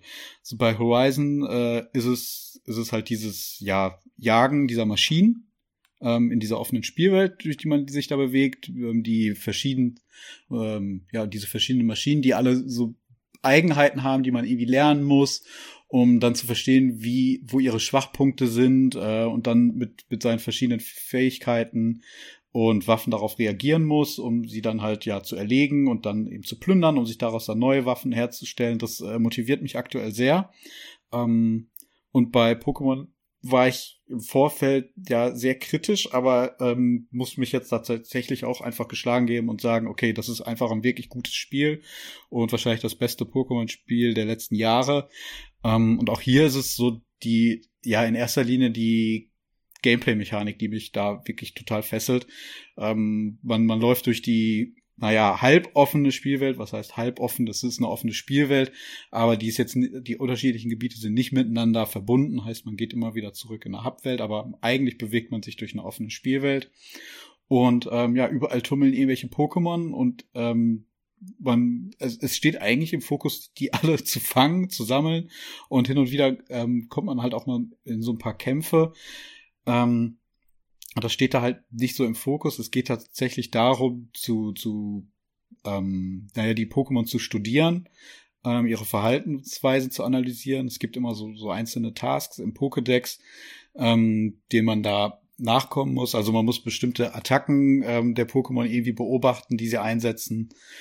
Und ähm, ja, hat dadurch aber auch ständig irgendwie etwas zu tun und irgendwelche Ziele, die man verfolgen kann. Hinzu kommt halt ein Quest-System, was es so in den vorherigen Pokémon-Spielen auch nicht gab, was mich da aktuell total motiviert, dass ich jetzt am ersten Wochenende, glaube ich, sieben oder acht Stunden schon reingesteckt habe. Ähm, und ja, bei beiden, beide Spiele haben halt so, so, so ein, haben so, ja, geben so eine gewisse Ähnlichkeit ähm, beim, beim Spielgefühl und ähm, was da auch ganz interessant finde, auch wenn jetzt Horizon so ein, so ein, ja, eine AAA-Production ist und ich dem Spiel das jetzt nicht absprechen kann, dass auch die Story und so weiter sehr stark ausgearbeitet ist, ist das aktuell einfach nicht das, was mich motiviert ist zu spielen. Bei Pokémon auch auf gar keinen Fall.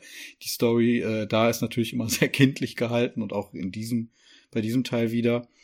Ähm, es ist tatsächlich einfach, es sind einfach die Spielmechaniken, die einfach sehr gut durchdacht sind und äh, da im Fokus für mich stehen und ähm, deswegen bin ich da auch ziemlich äh, zuversichtlich, dass ich die dann beide Spiele auch im nächsten Monat dann irgendwie zu Ende bringen kann.